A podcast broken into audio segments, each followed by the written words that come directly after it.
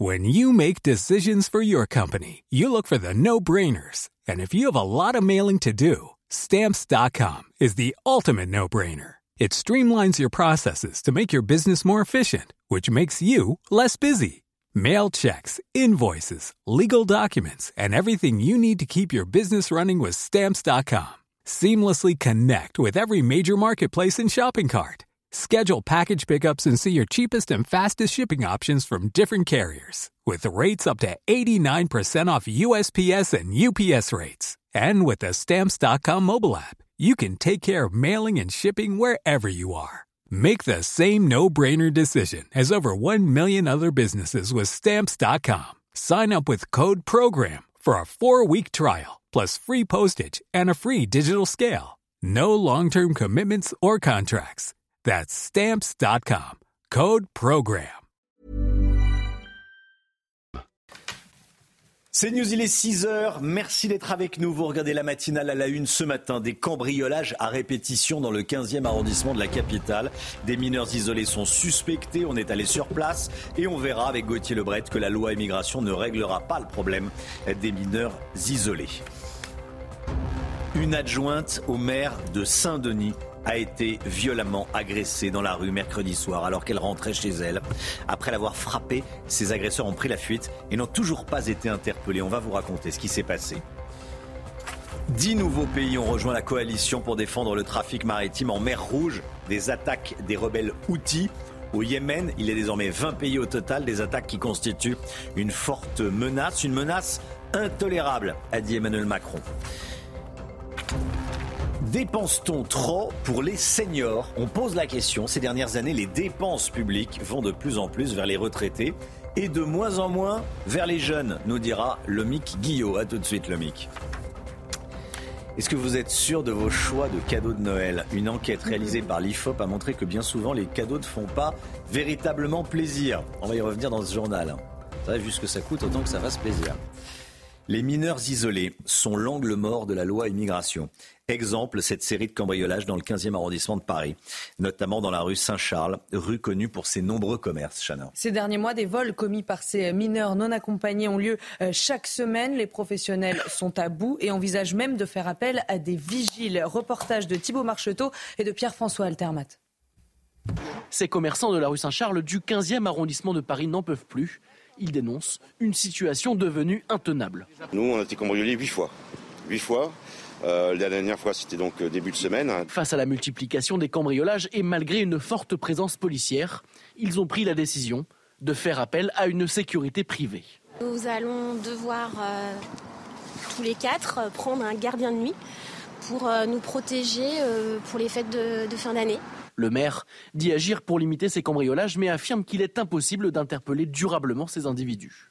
Cette euh, rue euh, fait l'objet euh, de cambriolages nocturnes par une petite bande de mineurs non accompagnés, de mineurs étrangers isolés, qui sont interpellés régulièrement par les services de police, qui sont déférés au parquet et ensuite remis au service de l'aide sociale à l'enfance, donc placés dans des foyers dont ils partent quand ils veulent.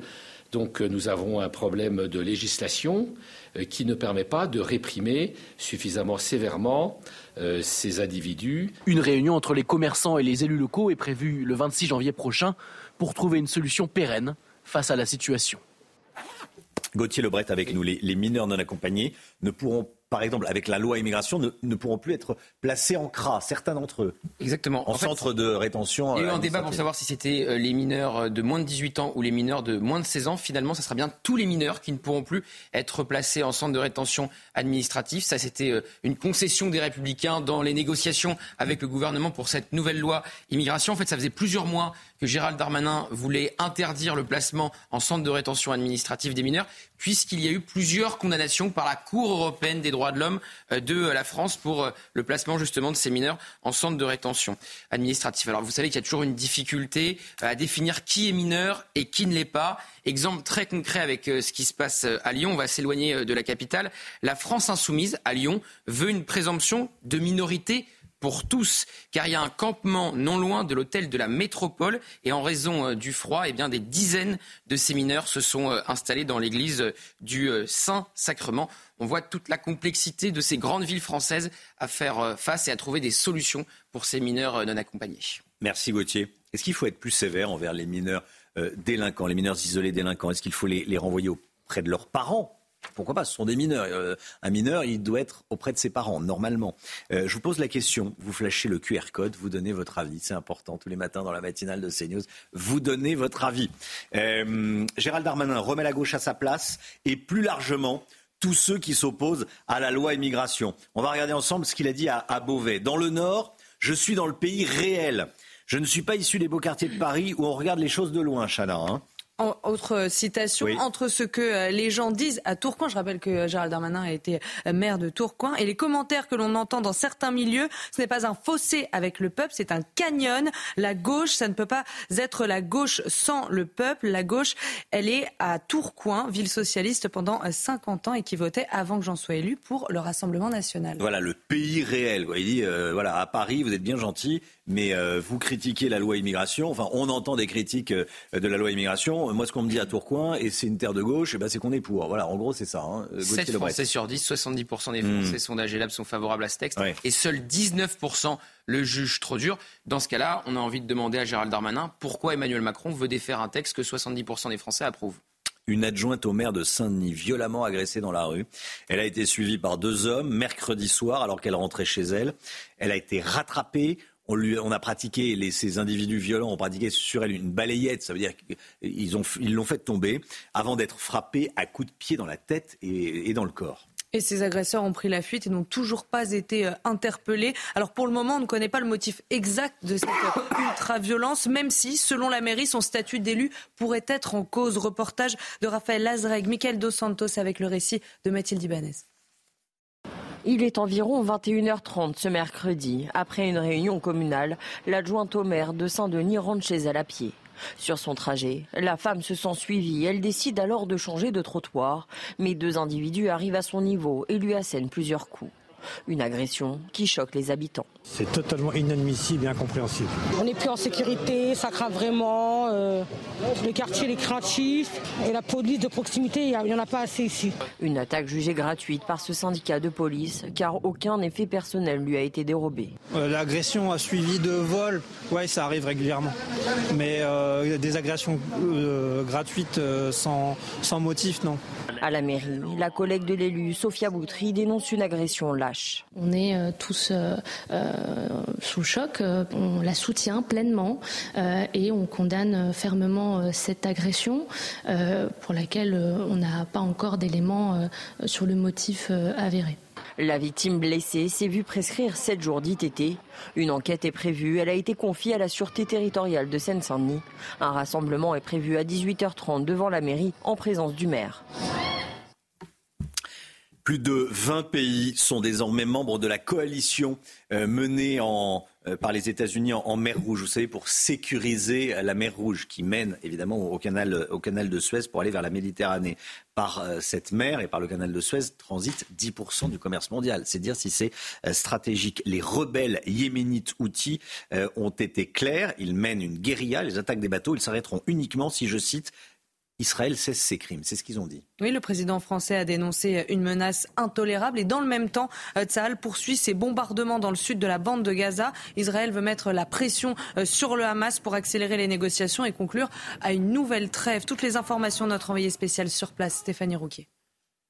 Les combats sont encore intenses dans la bande de Gaza. Dans la région de Khan c'est la marine israélienne qui bombarde des sites stratégiques du Hamas. Dans Gaza City, Tzal a annoncé avoir découvert un complexe souterrain extrêmement bien équipé. Il y avait des bureaux, des amphithéâtres, des réserves de nourriture, le tout connecté directement aux maisons des chefs du Hamas. L'armée israélienne a également annoncé que les soldats de ont pu pénétrer dans un quartier sud de la ville de Gaza Des infrastructures souterraines, des puits et des caches d'armes ont été découverts et détruits. Un des porte-parole de Tzal a déclaré que sur les sept commandants supérieurs de la brigade du Hamas, cinq ont déjà été éliminés. Des combats qui s'intensifient donc ces dernières heures dans la bande de Gaza. Israël veut ainsi mettre la pression sur le Hamas pour accélérer les négociations et conclure une nouvelle trêve. Notre-Dame-des-Landes, on va parler à présent de Notre-Dame-des-Landes. Rien ne va plus entre les anciens zadistes et de nouveaux zadistes. Vous allez comprendre. Certains habitants décrivent une ambiance délétère à l'intérieur de la ZAD, parce qu'elle existe encore de fait, cette ZAD. Hein. Oui, en fait, des militants arrivés récemment sont accusés de radicalisme et ont poussé certains combattants de la première heure à partir. Reportage de Jean-Michel Decaze et de Michael Chailloux. Depuis trois ans, de nouveaux arrivants ont implanté dans l'illégalité leurs habitations dans la campagne de Notre-Dame-des-Landes. La cohabitation avec les zadistes historiques se passe mal, au point que certains agriculteurs qui bénéficiaient des terres libérées lorsque le projet d'aéroport a été abandonné sont partis. Une frange radicale s'est enquistée sur la ZAD. Ceux qui ont des projets qui tiennent la route qui signent des baux avec le département sont systématiquement visés. Ils sont vus comme étant des traites à la lutte. Les maires de Notre-Dame-des-Landes et de Vigneux de Bretagne, la commune voisine, sont allés en parler aux conseillers de Gérald Darmanin. Les habitants sont parfois importunés par l'attitude de ces nouveaux zadistes quand ils font des rêves parties, musique très fort, euh, ça par contre ça j'aime autrement le reste non, je pas de. Des zadistes de la première heure ont eu leur voiture brûlée par les derniers arrivants, qui se considèrent comme les gardiens de l'esprit de la lutte, accusant leurs aînés d'être devenus des paysans capitalistes. Environ 150 personnes selon les saisons, certains se réclamant des soulèvements de la terre, viennent ainsi grossir les rangs de la ZAD. Ah non, mais on, rêve, on croit rêver. Les anciens zadistes accusés d'être des paysans capitalistes par de nouveaux zadistes. la, guerre des, la guerre des zadistes à, Notre-Dame-des-Landes. C'était important de vous montrer comment ça se passe réellement. Euh, Carole Bouquet, elle a pris la défense de Gérard Depardieu. Elle était invitée de, de TMC hier soir. L'ancienne compagne de l'acteur, ils ont vécu ensemble, a dit s'inquiéter pour lui, Chana. on va regarder ensemble ce qu'elle a dit exactement. J'ai un vrai problème avec ce qui est en train de se passer avec Gérard en ce moment, dit-elle. J'ai peur pour lui. Ce tribunal médiatique continue. Ça fait des mois que ça dure et c'est en train euh, de tuer un homme. Je ne peux pas le supporter. Je n'ai aucune tendresse possible pour quelqu'un euh, qui se révélerait être un monstre, mais ce n'est pas le cas de Gérard. Voilà, c'est ce qu'a dit hier soir euh, Carole Bouquet. Restez bien avec nous. Dans un instant, Emmanuel Macron qui a célébré Noël aux côtés de nos troupes en Jordanie. on va vous montrer les, images. Il a rappelé que 100 millions d'euros ont été consacrés à l'aide des, Gazaouis. Il a pris la parole. Euh, on va vous montrer ce qui se passe. Et puis je vous rappelle la question que je vous pose ce matin. Hein. Est-ce qu'il faut être plus sévère envers les mineurs isolés, délinquants? Faut-il les renvoyer auprès de leurs parents, par exemple? Je vous pose la question. Vous flashez le QR code avec votre smartphone. Vous enregistrez une petite vidéo et vous passez à l'antenne. Voilà, c'est une possibilité. Restez bien avec nous sur CNews. À tout de suite. Bon rêve. C'est News 6h14. Bienvenue à tous. Tout d'abord le point info. Chana Lousteau. L'assaillant de Prague s'est suicidé. Cet homme de 24 ans a ouvert le feu hier dans la prestigieuse université Charles. 14 personnes sont mortes dans ce drame. 25 ont été blessées, dont 10 grièvement. Avant la tuerie, la police tchèque était déjà à sa recherche puisqu'il avait euh, tué son propre père. Il avait également annoncé son crime sur les réseaux sociaux avant de passer à l'acte. Rien n'indique que ce crime soit lié au euh, terrorisme international. Gérald Darmanin demande au préfet de lutter contre la circulation des mortiers d'artifice à quelques jours des fêtes de fin d'année. Le ministre de l'Intérieur leur demande également de prévenir et de réprimer systématiquement tout détournement d'articles pyrotechniques. Il encourage l'usage des drones pour détecter les éventuels stockages sur les toits ou encore la mise en place de contrôles frontaliers.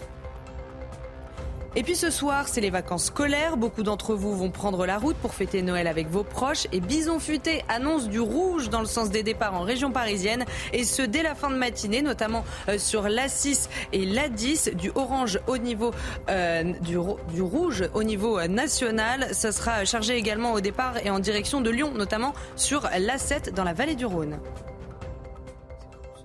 Bon, du monde sur la route. Du monde sur la route. Du monde sur la route. C'est un peu rose, ça m'a perturbé. C'est un peu rose. Oui, voilà, le rouge est un peu rose. Je connaissais pas le rose bison futé. Non, mais je crois qu'il n'existe pas. Emmanuel Macron en Jordanie. Le président de la République s'est entretenu avec le roi Abdallah II. Il a souligné que la libération de tous les otages du Hamas était une priorité pour la France. Il a rappelé que 100 millions d'euros avaient été consacrés à l'aide des Gazaouis. Et puis il a dîné évidemment avec nos troupes, avec nos militaires. Euh, nos militaires, faut y penser. Hein. On a des militaires français qui sont projetés, comme on dit, qui sont à l'étranger, qui nous, euh, qui travaillent à notre protection. Et 350 militaires euh, français mmh. sont actuellement en Jordanie. Ils font partie de l'opération Chamal, coalition internationale lancée euh, en 2014 contre l'État islamique. Notre envoyé spécial sur place, Florian Tardif, nous en dit plus sur la mission de ces militaires. 350 militaires sont ici sur cette base aérienne projetée au Levant, euh, située à l'est de la Jordanie, non loin euh, de la frontière avec la Syrie. Cela fait 9 ans euh, maintenant que la France agit dans cette région dans le cadre de ce que l'on appelle l'opération Chamal afin de lutter contre le terrorisme. Et justement, des pilotes sont en train de se préparer pour monter à bord de deux des quatre rafales disponibles actuellement sur cette base. Les deux rafales viennent juste de décoller sur la piste qui est située juste derrière moi. Vous les entendez peut-être ils sont en train euh, de passer euh, juste au-dessus. Alors aujourd'hui, euh, pour un exercice, vous les voyez juste ici, pour un exercice, mais habituellement, ils sont en soutien de la coalition internationale Inherent Resolve. Ils mènent des opérations au sein de cette coalition dont ils font partie, coalition de 80 pays qui luttent contre Daesh en Syrie et en Irak. Soit on fait de l'appui des troupes au sol, donc euh, on va décoller, on va sur une zone et on rentre en contact avec euh, des forces au sol, euh, qui sont souvent des forces spéciales. les autres missions, ça va être des missions de reconnaissance, où là on va aller prendre des photos d'objectifs bien précis. Et la dernière des missions, ça va être la protection des emprises alliées.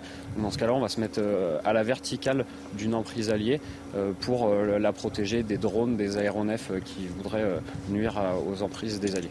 Alors il y a beaucoup moins d'opérations qu'avant, de l'aveu même de militaires avec lesquels nous avons pu échanger, tout simplement parce que Daesh a été considérablement affaibli ces dernières années.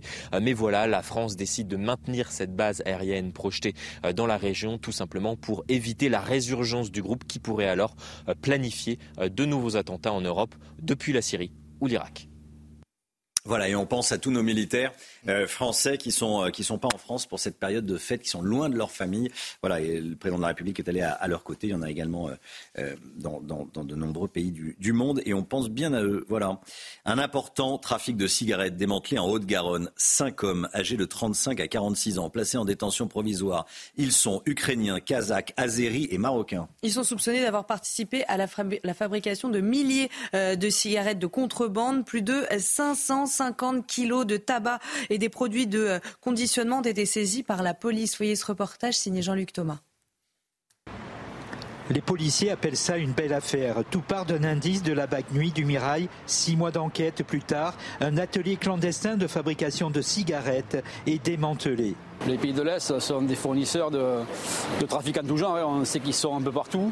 C'est de la bande organisée, c'est pas, pas simplement un groupe de, de, personnes qui font du trafic, c'est un trafic organisé. C'est ici, à la limite de Toulouse, dans un local industriel, que la production clandestine était réalisée. Au premier étage, trois machines pouvaient sortir 1500 cigarettes à la minute, sans éveiller les soupçons des voisins. On n'a jamais vu de livraison, on a vu peut-être une ou deux personnes le soir en partant, mais jamais euh, on ne s'est pas posé de questions particulières, comme il y a des magasins autour. Euh. À Toulouse et ailleurs, 2 millions de cigarettes ont pu être écoulées, valeur globale plus d'un million d'euros. En octobre, les douanes nous, annonçaient 8% de baisse de volume, c'est ce qu'on avait la moyenne à peu près. Et là, en novembre, ils annonçaient un moins 12. C'était étonnant. On n'avait pas la réponse. Et là, effectivement, ce Alonaguet, il inondait le marché toulousain. Depuis un an en France, la police a stoppé cinq ateliers clandestins de ce type. À quelques jours de Noël, la course au cadeau bat son plein pour les retardataires, évidemment. Il vous reste la journée de demain en clair, enfin d'aujourd'hui et de demain. Euh, il est parfois difficile de trouver la bonne idée pour faire plaisir. Une enquête réalisée par l'IFOP révèle une liste des pires cadeaux de Noël. J'espère que vous n'avez pas de l'acheter. Alors, alors, par exemple, 33% des femmes redoutent de recevoir des présents liés à l'électroménager. Ça, c'est interdit par la loi. Bah, oui. Ah, oui. Sauf si on l'a demandé. Grave faute de goût. Mais voilà, exactement. Et quant aux hommes, ce sont les vêtements et autres accessoires de mode qui Ils sont pas très appréciés, disons. Ah bon, bah, ça dépend quoi? Oui, ça dépend. Si ça a été choisi par la personne qui le reçoit, ça va. Oui, voilà. En attendant vos réactions dans ce reportage signé Jean-Luc Thomas. Messieurs, comme chaque année, votre cadeau de Noël tournera autour de la fringue. Vous êtes pourtant 22% à ne pas vouloir de vêtements ou un accessoire de mode. Je suis convaincu que ça correspond à un pourcentage qu'on a dû toujours connaître je pense qu'il y a énormément de gens, nous en connaissons tous autour de nous, qui ont des hobbies, qui ont d'autres passions euh, que, que, la mode et d'autres priorités, et qui donc préfèrent avoir des cadeaux qui correspondent à leurs envies et à leur mode de vie. Mesdames, pour un tiers d'entre vous, le cadeau le pire du pire reste encore et toujours un ustensile de cuisine ou de, de ménage. Ça serait des produits ménagers. Je sais pas, quelque chose, un ustensile de cuisine, euh, ce, ce genre de truc. Fabricants et vendeurs font pourtant des efforts depuis plusieurs années. Esthétisme, simplicité et technologie séduisent de plus en plus de femmes, plus de 65%. On va pouvoir travailler vraiment sur des produits qui vont être très esthétiques, euh, sur lesquels on a des couleurs nouvelles aussi qui apparaissent et donc qui vont être euh, vraiment, qui vont jouer un rôle non seulement fonctionnel mais de décoration également.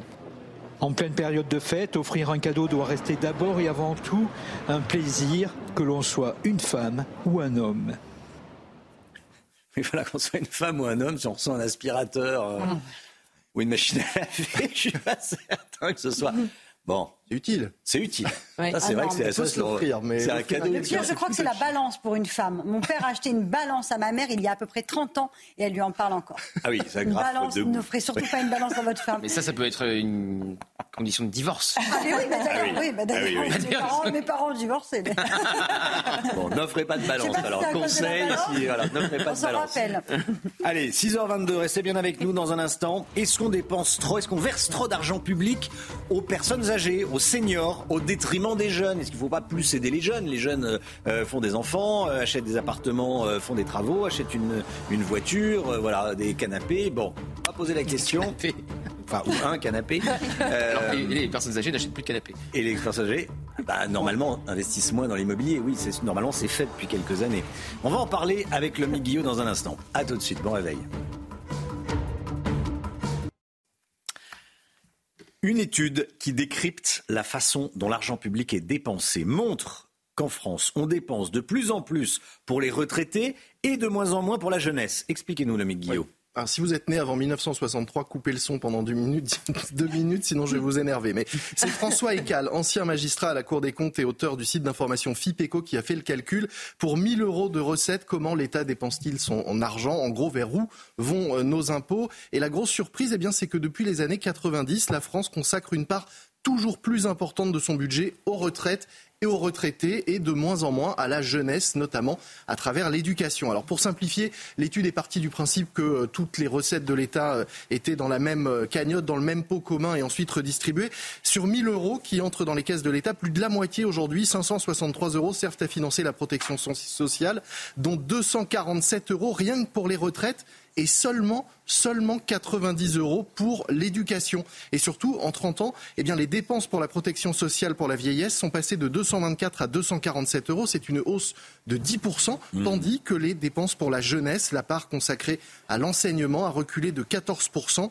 La politique familiale a, elle aussi, été moins généreuse, moins en faveur des familles et donc de la jeunesse. Alors, le MIC, en quoi est-ce que ça pose problème? Eh bien, parce que nos dépenses actuelles n'aident absolument pas à préparer l'avenir. On devrait consacrer plus d'argent aujourd'hui à former, à aider les jeunes, ceux qui vont euh, construire et faire tourner la France demain. D'autant que dans le même temps, eh bien, on constate en réalité que la population la plus âgée est loin d'être en difficulté du point de vue euh, financier. C'est même elle qui s'en sort le mieux. La preuve, les retraités aujourd'hui épargnent jusqu'à 25 de leurs revenus pour les plus de 70 ans. Oui, ils mettent un quart mmh. de côté euh, de ce qu'ils gagnent, de l'argent qui, du coup, eh bien, ne sert pas à l'économie, ne va pas dans la croissance ni euh, dans, dans ce qui fait tourner le pays. Alors, quel est votre point de vue, Lomi? Qu'est-ce qu'il faudrait faire? Eh Alors, puisque les retraités épargnent autant, certains disent qu'on pourrait réduire leur pension de 20% sans que cela nuise à leur pouvoir d'achat. Vous imaginez bien que c'est une mesure extrême et euh, qu'on ne va pas faire ça. En revanche, une solution pourrait être de désindexer, du moins partiellement, euh, les retraites par rapport à l'inflation. En gros, ne plus augmenter les retraites aussi vite que l'inflation. Le problème, c'est que c'est une mesure extrêmement impopulaire, hein, puisqu'elle reviendrait à faire perdre du pouvoir d'achat aux retraités. Or, qui vote aujourd'hui? Eh bien, ce sont les retraités, justement, euh, qui euh, massivement se déplacent lors des élections, ce qui explique sans doute qu'ils soient si bien traités par la politique. Conclusion, si vous êtes jeune et que vous voulez que les choses changent, votez. Effectivement, bonne conclusion. Merci beaucoup, le Guillot. Merci, le Je suis sûr que ça vous fait euh, réagir. Bon, voilà, c'est comme ça. Est-ce qu'on dépense trop pour les, pour les seniors, pas assez pour les, pour les jeunes euh, On ne dit pas qu'il ne faut pas dépenser pour les seniors, hein. évidemment. on dit juste que dans la proportion, il y a sans doute quelque chose à, à, corriger. Voilà, Peut-être un petit rééquilibrage. 6h28, le temps, on commence avec la météo des neiges. Retrouvez votre programme avec Photobox. Photobox, de nouvelles aventures nous attendent. Moins 9 degrés relevés sur les hauteurs de l'Alpe d'Huez. Il y a déjà près de 3 mètres de neige à plus de 3000 mètres d'altitude dans la station. 67 pistes seront ouvertes ce vendredi au public et notamment pour vous. Il est tombé 17 cm de neige à Courchevel le 16 décembre. Pour ce qui est de la qualité, elle est douce. Il y a 52 cm en bas de la station. 46 remontées mécaniques sont à votre disposition. La neige est douce également à Ose. 40 cm sont tombés mi-décembre. Les 19 pistes sont toutes ouverte au public. Par avance, bon week-end ou bonnes vacances au ski. C'était votre programme Avec Photobox. Photobox, de nouvelles aventures nous attendent. Le temps, Alexandra Blanc. La météo avec Groupe Verlaine. Isolation, photovoltaïque et pompe à chaleur pour une rénovation globale. Groupeverlaine.com Alexandra, aujourd'hui, c'est le jour le plus court de l'année, c'est bien ça? Eh oui, on a l'impression que c'était hier. C'est vrai que tout le monde nous dit normalement c'est le 21 décembre. Eh bien non, le jour le plus court de l'année, c'est bel et bien aujourd'hui, vendredi 22 décembre, où l'on aura seulement 8h15 de soleil, lever du soleil prévu à 8h42 et coucher du soleil 16h57. On perd en moyenne 4 minutes de soleil par rapport à hier. Et puis à titre d'exemple, il faut savoir que le 21 juin, nous avons en moyenne 16 heures d'ensoleillement, plus de 16 heures d'ensoleillement. Donc vous le voyez, c'est divisé euh, par deux. C'est également le premier jour de l'hiver et ça c'est important. On le note avec la douceur prévue. On n'aura pas vraiment des températures hivernales et puis à partir de demain, les jours vont commencer à rallonger jusqu'au 21 juin où ce sera d'ailleurs le solstice d'été. Alors au programme aujourd'hui un temps assez mitigé, nouvelles perturbations, de la pluie principalement entre le sud-ouest et le nord-est. On retrouve également de la neige en montagne au-delà de 1500 mètres d'altitude et puis attention, les vents sont tout simplement tempétueux autour du golfe du Lion, principalement, vous le sur le Languedoc-Roussillon, sur la Côte d'Azur ou encore sur la Corse. On aura également beaucoup de vent en allant euh, vers les Alpes du Sud, en marge de la tempête Pia qui circule actuellement sur le Danemark. Dans l'après-midi, très peu d'évolution. La perturbation va onduler sur les mêmes régions. Le vent va se maintenir et puis on aura quelques éclaircies à l'arrière de la perturbation entre le nord-ouest, la Normandie ou encore en allant euh, vers le sud-ouest. Les températures grande douceur euh, ce matin, des températures très très douces jusqu'à 10 degrés à Paris et dans l'après-midi, les températures s'annoncent extrêmement douces pour la saison puisque vous aurez localement jusqu'à 17 degrés à Perpignan ou encore à Montpellier. C'était la météo avec Groupe Verlaine. Isolation, photovoltaïque et pompe à chaleur pour une rénovation globale. Groupeverlaine.com il est 6h30, vous regardez la matinale de CNews, vous êtes de plus en plus nombreux à vous réveiller avec nous, euh, je le dis souvent, mais un immense merci euh, pour votre euh, fidélité de la part de, toute l'équipe de, de, la matinale et de toute l'équipe de CNews, bien sûr. À la une ce matin, un restaurant à Marseille, attaqué hier soir par des militants d'extrême gauche, alors qu'ils dînaient des élus du Rassemblement national. On va vous raconter ce qui s'est passé avec vous, Marine Sabourin. A tout de suite, Marine. Les républicains sont-ils les grands gagnants après le vote de la loi immigration Dans le Figaro ce matin, Laurent Vauquier dit qu'un espoir s'est levé à droite. On en parle avec Gauthier Lebret. A tout de suite, Gauthier. Les transferts de l'argent des migrants atteignent des niveaux records. Les migrants envoient de plus en plus d'argent vers leur pays d'origine. Le Guillot pour les tout derniers chiffres. La France est foutue. C'est pas moi qui le dis, c'est Brigitte Bardot qui dit tout ce qu'elle pense dans un entretien à valeurs actuelles. On va y revenir. À Marseille, un restaurant a été vandalisé par des opposants à la loi immigration. Petite subtilité, un dîner de Noël du Rassemblement national était organisé dans cet établissement au moment des faits. Plusieurs dizaines de manifestants s'étaient rassemblés sur le Vieux-Port, lieu de rendez-vous avant de s'en prendre donc à ce restaurant situé juste à côté. Marine Sabour avec nous. Marine, dites-nous, qu'est-ce qui s'est passé? Eh bien, vous l'avez dit, Chana, c'était un dîner de Noël organisé par euh, un député RN des Bouches-du-Rhône, une conseillère régionale et plusieurs adhérents euh, de la région. Un dîner qui se déroulait dans le premier arrondissement de la cité euh, phocéenne. Et alors que tout se passait dans le calme, plusieurs dizaines de manifestants d'extrême gauche opposés à la nouvelle loi immigration ont pris pour cible ce restaurant. Regardez. Marseille n'est pas à toi. Allez, casse-toi. Marseille n'est pas à toi. Allez, casse-toi. Marseille n'est pas à toi. Allez, casse-toi. Tu vois, à toi alors euh, sur ces images, on peut voir des individus euh, masqués déplacer des tables de la terrasse en direction des vitrines du restaurant. Un individu se serait également muni d'un pavé pour viser euh, l'établissement. Et puis on a Franck Alizio, le député RN présent au moment des faits, qui a tweeté hier soir sur X Nous sommes tous sains et saufs, ils ne nous feront jamais reculer. Français et Marseillais, comptez sur nous. Merci beaucoup, merci beaucoup Marine Sabourin. Près de 7 Français sur 10 sont satisfaits du contenu de la loi immigration. C'est ce que révèle un sondage Odoxa Blackbone Consulting pour le Figaro, publié ce matin. Chiffre élevé, hein Oui, un chiffre élevé quand on sait à quel point le texte a divisé la classe politique. Et parmi les grands gagnants de cet épisode, les personnes sont déplacées. Euh, Marine Le Pen en tête avec 55% devant Éric Ciotti, Gérald Darmanin et Emmanuel Macron. Tous les chiffres avec Maxime Leguet. C'est un résultat sans appel. Consulté sur l'adoption de la loi immigration, les Français connaissant le contenu du texte sont 68% à être satisfaits. Dans le détail des mesures votées, les Français sont 84% à plébisciter la déchéance de nationalité pour les binationaux auteurs de crimes contre les forces de l'ordre, 76% à approuver le rétablissement du délit de séjour irrégulier et 76% aussi à être favorables à la fin de l'automaticité du droit du sol.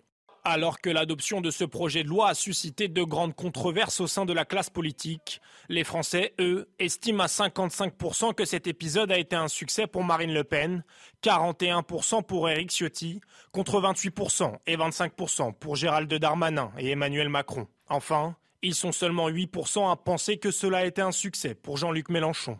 Le Conseil des sages, saisi par Emmanuel Macron, dispose désormais d'un mois pour statuer sur la constitutionnalité du projet de loi. 되겠죠. Laurent Vauquier, en interview dans le Figaro ce matin et en photo en une, Gauthier Lebret, le favori pour représenter les, les Républicains à la prochaine présidentielle en 2027. Euh, Laurent Vauquier veut tirer profit du succès des LR à l'Assemblée nationale. Bien sûr, il veut capitaliser sur Oui. euh, ce succès.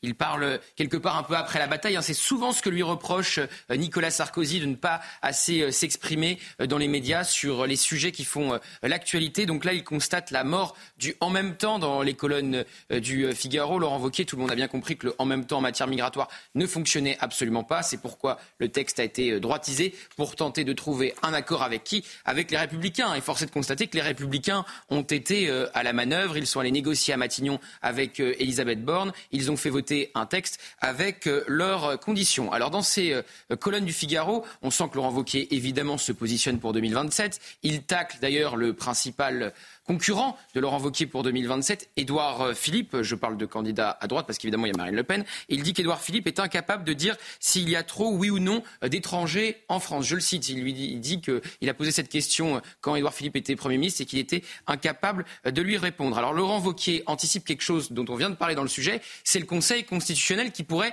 casser un certain nombre de points de cette loi immigration. Il dit, il voit bien que c'est euh, ce dont rêve Emmanuel Macron et il dit que c'est très dangereux euh, démocratiquement. En fait, on voit la stratégie qui va se profiler du côté des Républicains, mais aussi du Rassemblement national. Si le Conseil constitutionnel vide de sa substance ce texte sur l'immigration, eh bien, ça donnera un argument parfait, le dernier argument aux Républicains et au Rassemblement national pour mettre en avant leur réforme de la Constitution.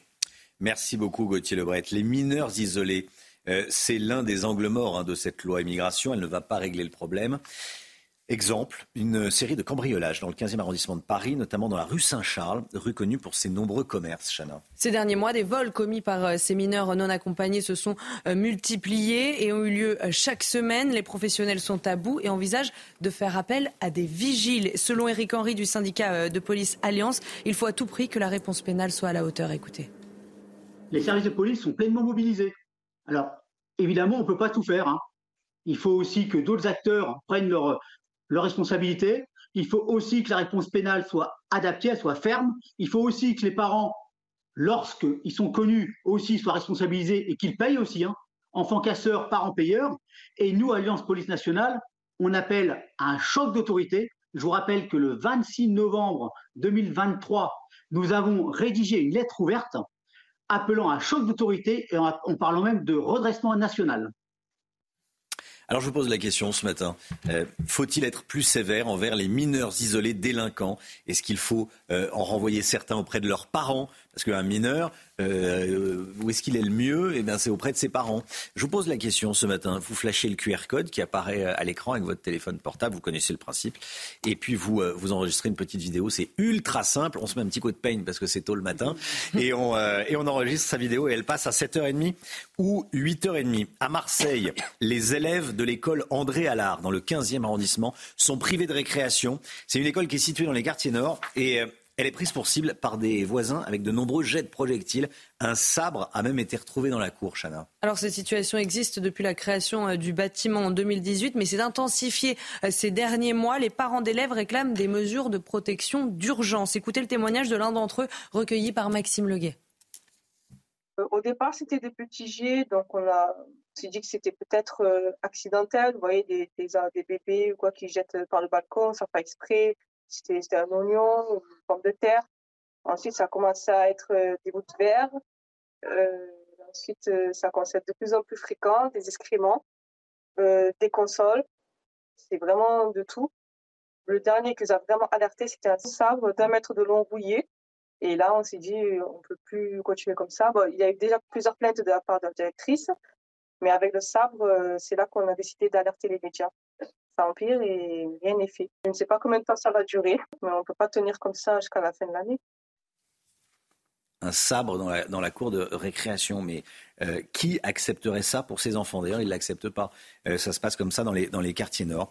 Euh, des enfants privés de récréation à, Marseille, trafic de drogue, délinquance. Les, parents d'élèves n'en peuvent plus et les enfants ne sortent plus dehors parce que sinon ils peuvent se blesser. C'est affolant.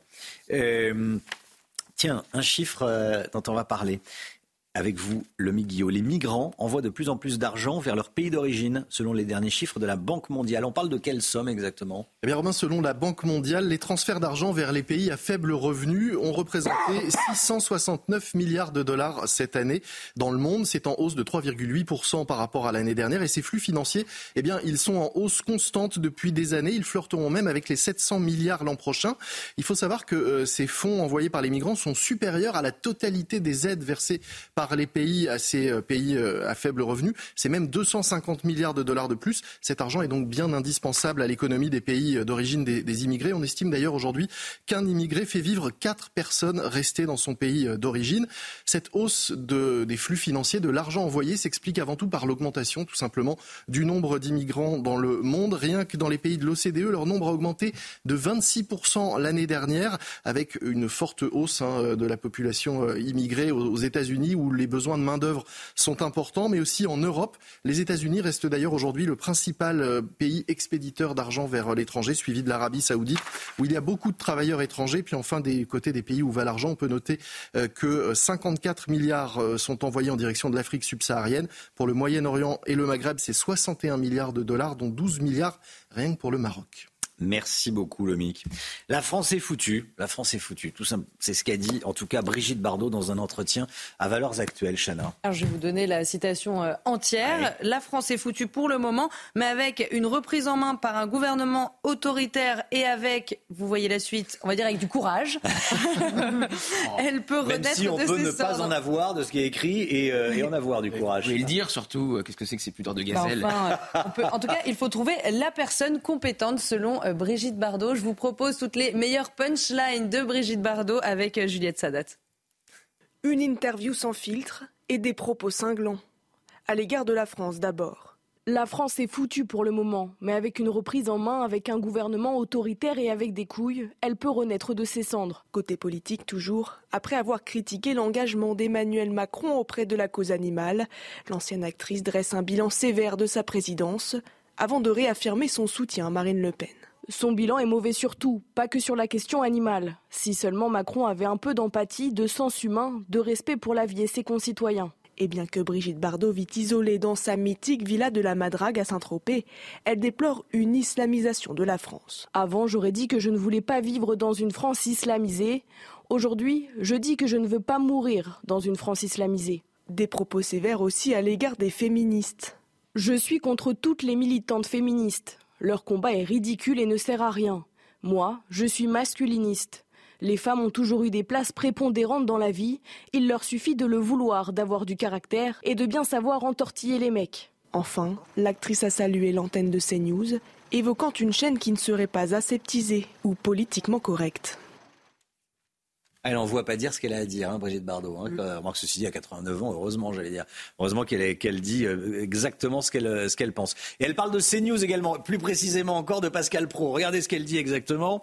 Euh, alors, quand une émission, donc elle dit la télé est devenue merdique, quand une émission comme celle de Pascal Pro passe, on se rue dessus pour entendre des gens intelligents donner leur avis sur des choses intéressantes. Et c'est une surprise que j'ai eue le jour de mon anniversaire lorsque Bernard, euh, son mari, sans me prévenir, m'a fichu le téléphone sous le nez et que je me suis retrouvé dans l'émission sans le savoir. C'était dans à, Heure des Pros 2, je crois, hein, le soir. Mm. Euh, C'était rigolo.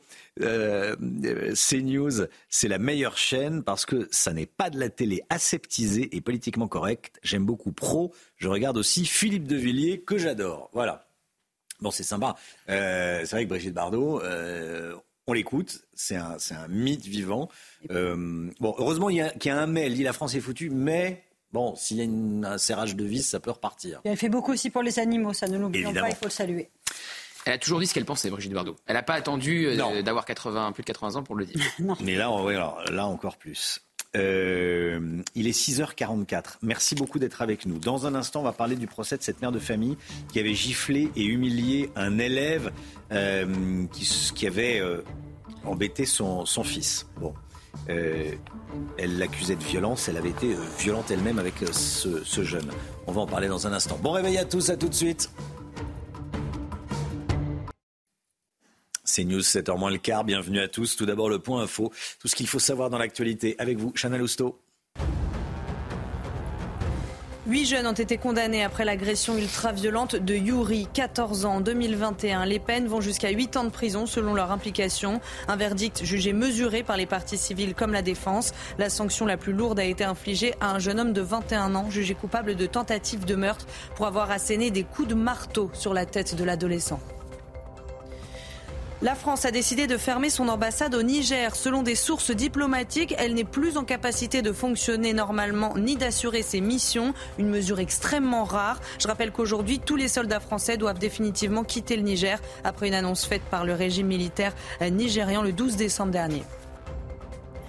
Et puis le, tunnel sous la Manche a rouvert. Les syndicats ont annoncé hier soir la fin de la grève surprise entamée un peu plus tôt. Ils ont finalement réussi à trouver un accord avec la direction concernant leurs primes qu'ils jugeaient insuffisantes. Hier, Eurostar a dû euh, annuler 30 trains au départ de Paris, Londres et Bruxelles. Le trafic devrait donc être normal aujourd'hui. Un soulagement pour ceux euh, qui souhaitent rejoindre leur famille pour Noël. Dans le Val-de-Marne, la mère de famille qui avait giflé et humilié un élève est jugée à partir d'aujourd'hui à Créteil. Elle s'en était pris à un camarade de son fils qu'elle accusait de violence. C'était en septembre dernier, on en, avait beaucoup parlé.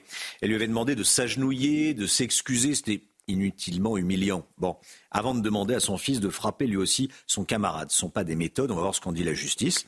Retour sur les faits avec Tanguy Hamon. La scène avait fait le tour des réseaux sociaux. Le tribunal de Créteil va juger vendredi après-midi cette mère de famille qui avait été filmée le 20 septembre dernier à Boissy-Saint-Léger en train de menacer et humilier un camarade de classe de son fils. Au milieu des coups et des insultes, elle l'avait accusé de s'en être pris à son fils, puis l'avait fait mettre à genoux devant d'autres adolescents. Là, elle avait demandé à son fils de frapper son camarade. Mets-lui une gifle, mets-lui-en une bonne, avait-elle crié parce qu'elle estimait que son fils ne frappait pas suffisamment fort. Quelques heures plus tard, la famille de l'enfant s'était présentée à la police. Elle avait déposé plainte et montré des images de la scène aux policiers. La mère de famille avait été interpellée puis placée en garde à vue. Elle est poursuivie entre autres pour fait de violence sur mineurs de 15 ans et provocation directe de mineurs de 15 ans à commettre un crime ou un délit. Elle se trouve actuellement sous contrôle judiciaire et se présentera donc libre au tribunal de Créteil. Voilà, et on va suivre ce procès, bien sûr. Les marchés de Noël euh, les plus emblématiques de France sont euh, victimes de leur succès, j'allais dire. À Strasbourg, 2 800 000 visiteurs cette année, Chana. 2 800 000. Tant mieux pour les Strasbourgeois. Hein, oui, mais il y, a, quelques conséquences, bah puisque les transports publics sont bondés, il y a des embouteillages, les commerces sont saturés. La capitale alsacienne est au bord de la mmh. saturation. Alors, comment font les commerces pour s'en sortir? On voit ça avec Corentin Brio. Des touristes par centaines, voulant absolument leurs photos souvenirs ou leur verre de vin chaud. Au marché de Noël de Strasbourg, le week-end c'est la bousculade. Alors on se déplace la semaine pour profiter de ce moment incontournable de l'année. Le revers de la médaille du succès pour des commerçants heureux d'observer une telle fréquentation, mais très souvent fatigués de voir autant de monde. c'est noir de monde. C'est complètement noir. Euh, on voit les gens dans les allées qui peuvent même plus marcher en fait tout le monde est arrêté et il y a un monde, c'est impossible. Nous, on peut même pas sortir du cabanon. Le record de la fréquentation devrait être battu cette année. Mais du côté de la municipalité, on s'inquiète pour le futur, dans l'hypothèse où l'affluence venait à encore grandir. On atteint euh, très clairement certaines limites. Euh, je crois qu'on est tous d'accord pour dire que le samedi en particulier, euh, il faut trouver une autre manière de gérer. Des mesures tentent d'être prises comme par exemple l'interdiction des musiciens ou des portraitistes de rue, qui créaient des attroupements potentiellement dangereux. L'année dernière, Strasbourg avait accueilli presque 3 millions de visiteurs, venus profiter de l'esprit de Noël. Bon, à propos d'esprit de Noël, on va parler du, foie gras.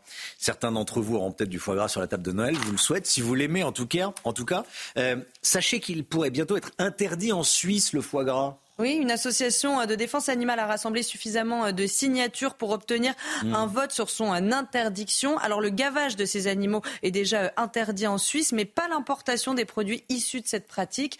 Et euh, avec 200 tonnes de foie gras importés par an, la Suisse se positionne comme l'un des principaux euh, importateurs. Bah oui, moi j'avoue que bah je fais partie des, des, des clients. J'adore ça. Qu'est-ce que c'est bon? C'est déjà, déjà interdit à la table du roi Charles III au Royaume-Uni. Hein. Oui, il a, il a arrêté. Vous voteriez quoi? Pour ou contre le foie gras? Ah, Pour le foie gras évidemment, ça reste une tradition et c'est excellent.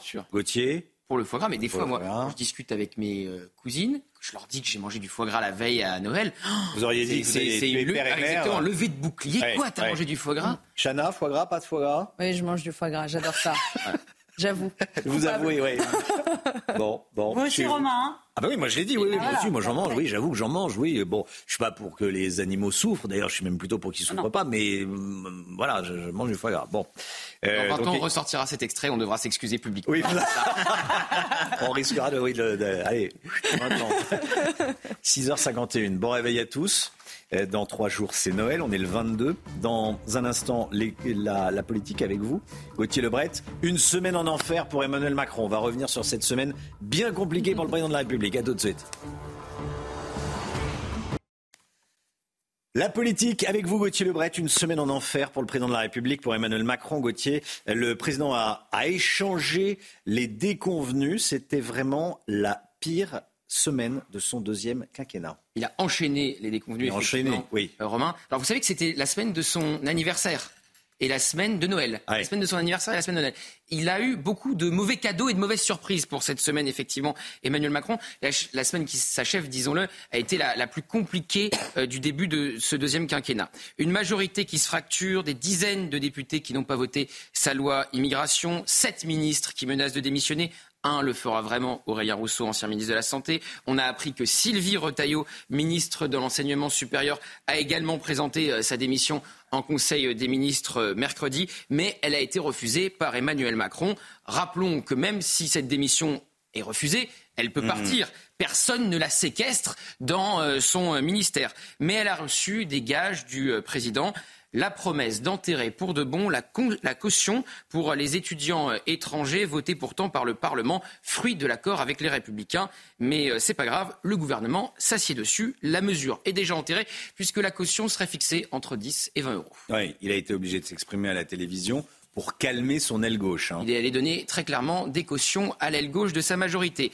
Il a dit J'assume la loi. Résultat, de nombreux médias ont titré Macron assume la loi immigration, alors que pas du tout. Il ne rêve que d'une chose, voir le Conseil constitutionnel enterrer les points les plus durs et les plus à droite du texte. Alors qu'il y a quelques mois, il espérait que sa réforme des retraites soit validée telle qu'elle par les sages. Quand il apprendra que Laurent Fabius a plaidé pour censurer sa réforme des retraites, le président n'aura pas de mots assez durs à l'encontre du président du Conseil constitutionnel. La logique macronienne est la suivante. 70% des Français soutiennent sa loi immigration. Le président veut la détricoter pour ne pas dire l'enterrer. 70% des Français s'opposent à sa réforme des retraites. Le président veut à tout prix la faire adopter. Alors, le président de la République a allumé un contre-feu pour qu'on arrête de parler de sa loi immigration. Il a parlé de Depardieu. Exactement. Le contre-feu s'appelle Gérard Depardieu. Vous en avez marre que les médias parlent de votre majorité qui éclate et de vos ministres qui veulent démissionner. Déclencher une polémique sur un tout autre sujet pour être certain qu'on parle d'autre chose. C'est donc ce qui s'est passé avec euh, l'acteur français Gérard Depardieu. Et d'ailleurs, ça a fonctionné à merveille. Ses propos sur l'acteur euh, qui rend fier la France, qui rendrait fier la France, ont fait la une de nombreux euh, médias, chassant la loi immigration comme par magie. Et pour être certain, vraiment certain, que vos propos vont être repris, n'hésitez surtout pas à, tacler sévèrement et publiquement votre ministre de la Culture. Dire le contraire de ce qu'elle a dit ne suffit pas. Non, non, il faut vraiment la désavouer en public pour que ça fonctionne bien. Alors le risque, le risque, c'est d'être dépassé par une polémique qu'on croyait maîtrisée. Merci. Merci beaucoup Gauthier. 8h10, soyez là. L'invité de la grande interview ce matin sera Stanislas Guérini, ministre de la fonction publique. On va parler évidemment de la loi immigration. Est-ce qu'il l'assume à 100%, à 90%, à 95%, 75% On verra. On verra, parce qu'il y, a des ministres, si vous voyez, Sylvie Rataillot, elle a proposé sa, démission, ça a été refusé. Elle est, gênée par cette loi immigration, mais elle a décidé quand même de rester au gouvernement. Bon, est-ce que, euh, euh, le ministre Guérini est gêné ou pas par cette loi Je lui poserai la question. Dans un instant, 7h10, Alexandre Nikolic, président du groupe RN au Conseil régional de la région Centre, Val-de-Loire, sera avec nous. Le temps tout de suite, Alexandra Blanc. La météo avec Groupe Verlaine. Isolation, photovoltaïque et pompe à chaleur pour une rénovation globale. Groupeverlaine.com Grande douceur ce matin, Alexandra. Oui, en effet, localement jusqu'à 16 degrés du côté de Porto Vecchio en Corse, douceur également du côté de Toulon avec en moyenne 15 degrés de température, donc particulièrement douce aujourd'hui. Vous avez en moyenne 9 degrés euh, du côté de Reims, alors que d'habitude nous avons des températures hivernales à cette période de l'année. Nous sommes le 22 décembre et les températures sont donc exceptionnellement douces pour la saison. Côté ciel, on va retrouver un temps assez variable avec une nouvelle perturbation qui va onduler ce matin entre le sud-ouest et l'est du pays en passant également par le bassin parisien ou encore les régions du nord. Perturbations peu actives, mais qui donnent tout de même euh, quelques gouttes de pluie. On retrouvera également de la neige sur tous les massifs centrés français, pardon, au-delà de 1200, 1300 mètres d'altitude, hein, notamment sur les Alpes. À l'arrière de la perturbation, un temps plutôt clément. Le vent souffle fort près des côtes de la Manche, en marge de la tempête Pia. Puis ça souffle également très très fort autour du golfe du Lion, avec, on peut le dire, des vents tempétueux ce matin autour du golfe du Lion. Dans l'après-midi, très peu d'évolution. Toujours cette même perturbation qui va onduler avec des averses, de la neige en montagne. Et puis le vent se renforcera également, notamment euh, sur les Alpes du Sud ou encore en allant euh, vers le Roussillon Côté température, on le disait, grande, grande douceur euh, ce matin. Ce sera d'ailleurs le cas cet après-midi puisque les températures resteront particulièrement douces. Peu d'évolution entre le matin et l'après-midi, mais c'est très doux. 13 à La Rochelle, 12 à Paris et localement jusqu'à 17 degrés entre Montpellier et Perpignan. C'était la météo avec Groupe Verlaine. Isolation, photovoltaïque et pompe à chaleur pour une rénovation globale. Groupeverlaine.com c'est News, il est 7h, vous regardez la matinale à la une ce matin, des cambriolages en série dans le 15e arrondissement de la capitale. Des mineurs isolés sont suspectés. On est allé sur place et puis on verra avec vous Gauthier Lebret que la loi immigration ne réglera pas le problème de ces mineurs isolés délinquants. Une adjointe au maire de Saint-Denis, violemment agressée dans la rue mercredi soir alors qu'elle rentrait chez elle après l'avoir frappée Ces agresseurs ont pris la fuite et n'ont toujours pas été interpellés. On va vous raconter ce qui s'est passé. Et puis l'armée israélienne affirme avoir découvert un réseau de tunnels utilisés par le Hamas dans la ville de Gaza. Il, il reliait des, des cachettes des terroristes, les bureaux et les appartements des hauts dirigeants de l'organisation terroriste à Gaza. Notre reporter Antoine Estève va nous euh, en parler. On va le rejoindre en, en direct dans un instant dans la région de Sderot. A tout de suite Antoine. Les mineurs isolés, on peut dire que c'est l'angle mort, l'un des angles morts de la loi immigration. Cette euh, série de cambriolages dans le 15e arrondissement de Paris est un exemple de, de cet état de fait. Dans la rue Saint-Charles, rue connue pour euh, ses nombreux commerces, il y a eu des vols en série à répétition commis par des mineurs euh, non accompagnés. Chana. Et les professionnels sont à bout et envisagent même de faire appel à des vigiles. Reportage de Thibault Marcheteau et de Pierre-François Altermat. Ces commerçants de la rue Saint-Charles du 15e arrondissement de Paris n'en peuvent plus. Ils dénoncent une situation devenue intenable. Nous, on a été cambriolés huit fois. Huit fois. Euh, la dernière fois, c'était donc euh, début de semaine. Face à la multiplication des cambriolages et malgré une forte présence policière, ils ont pris la décision de faire appel à une sécurité privée. Nous allons devoir euh, tous les quatre prendre un gardien de nuit pour euh, nous protéger euh, pour les fêtes de, de fin d'année. Le maire dit agir pour limiter ces cambriolages, mais affirme qu'il est impossible d'interpeller durablement ces individus. Cette euh, rue euh, fait l'objet euh, de cambriolages nocturnes par une petite bande de mineurs non accompagnés, de mineurs étrangers isolés, qui sont interpellés régulièrement par les services de police, qui sont déférés au parquet et ensuite remis au service de, de l'aide sociale à l'enfance, donc placés dans des foyers dont ils partent quand ils veulent. Donc euh, nous avons un problème de législation euh, qui ne permet pas de réprimer suffisamment sévèrement euh, ces individus. Une réunion entre les commerçants et les élus locaux est prévue le 26 janvier prochain pour trouver une solution pérenne face à la situation. Voilà comment ça se passe dans, dans cet arrondissement euh, parisien. Gauthier Lebret avec nous. Avec la nouvelle loi euh, immigration, les mineurs non accompagnés ne pourront plus être placés en CRA, hein, en centre de rétention administrative. hein. Oui, il y avait eu un débat avec les républicains pour savoir si l'interdiction euh, concernerait tous les mineurs ou seulement les mineurs de moins de 16 ans. Bon, bah, deal entre la majorité et LR. Aucun mineur ne pourra dorénavant être placé en centre de rétention administrative. C'est le fruit de cette nouvelle loi euh, sur l'immigration voulue par euh, Gérald Darmanin.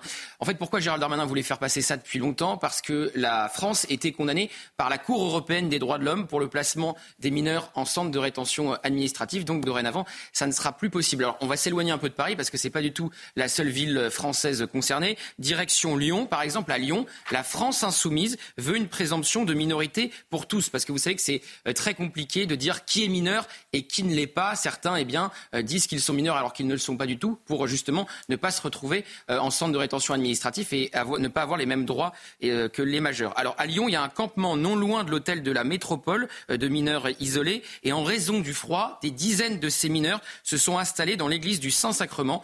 On voit qu'il y a de nombreuses municipalités en France, de nombreuses grandes villes françaises qui ont du mal à faire face et à trouver des solutions avec ces mineurs isolés. Merci beaucoup Gauthier. Et puis il y a des départements qui n'ont plus d'argent, qui disent euh, on n'a plus d'argent, on peut plus loger les, MNA, les mineurs non accompagnés. Euh, c'est le cas dans les, dans les Bouches du Rhône, mais il y a de nombreux départements qui disent on n'a plus d'argent. Bon, est-ce qu'il faut les renvoyer auprès de leurs parents, par exemple, à, l'étranger? C'est vrai que quand on est mineur, euh, là où on est le mieux, c'est quand même souvent euh, avec ses parents. Souvent, pas toujours, mais souvent. Je vous pose la question, vous flashez le QR code et vous donnez votre avis. Vous enregistrez une petite vidéo, vous donnez votre avis et, on, va, on vous écoutera à 7h30 et à 8h30. Vous connaissez le principe. Gérald Darmanin remet la gauche à sa place et plus largement tous ceux qui s'opposent à la loi immigration. Regardez ce qu'il a dit à Beauvais. Dans le Nord, je suis dans le pays réel. Je ne suis pas issu des beaux quartiers de Paris où on regarde les choses de loin. Voilà ce que dit le, ministre de l'Intérieur. Entre ce que disent les gens à Tourcoing et les commentaires qu'on entend dans certains milieux, ce n'est pas un fossé qui existe euh, avec le peuple, c'est un canyon. La gauche, ça peut pas être la gauche sans le peuple. La gauche, elle est à Tourcoing, ville socialiste pendant 50 ans et qui votait avant que j'en sois élu pour le RN. Voilà ce que dit Gérald Darmanin. Tiens, on en parlera avec Stanislas Guérini à, à 8h10.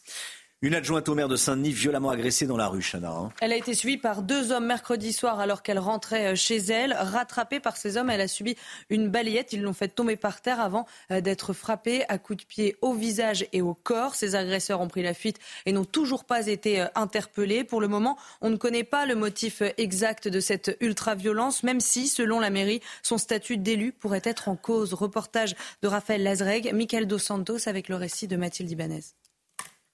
Il est environ 21h30 ce mercredi. Après une réunion communale, l'adjointe au maire de Saint-Denis rentre chez elle à pied. Sur son trajet, la femme se sent suivie. Elle décide alors de changer de trottoir. Mais deux individus arrivent à son niveau et lui assènent plusieurs coups. Une agression qui choque les habitants. C'est totalement inadmissible et incompréhensible. On n'est plus en sécurité, ça craint vraiment. Euh, le quartier est craintif et la police de proximité, il n'y en a pas assez ici. Une attaque jugée gratuite par ce syndicat de police car aucun effet personnel lui a été dérobé. Euh, l'agression a suivi de vol, ouais, ça arrive régulièrement. Mais euh, des agressions gratuites sans, sans motif, non.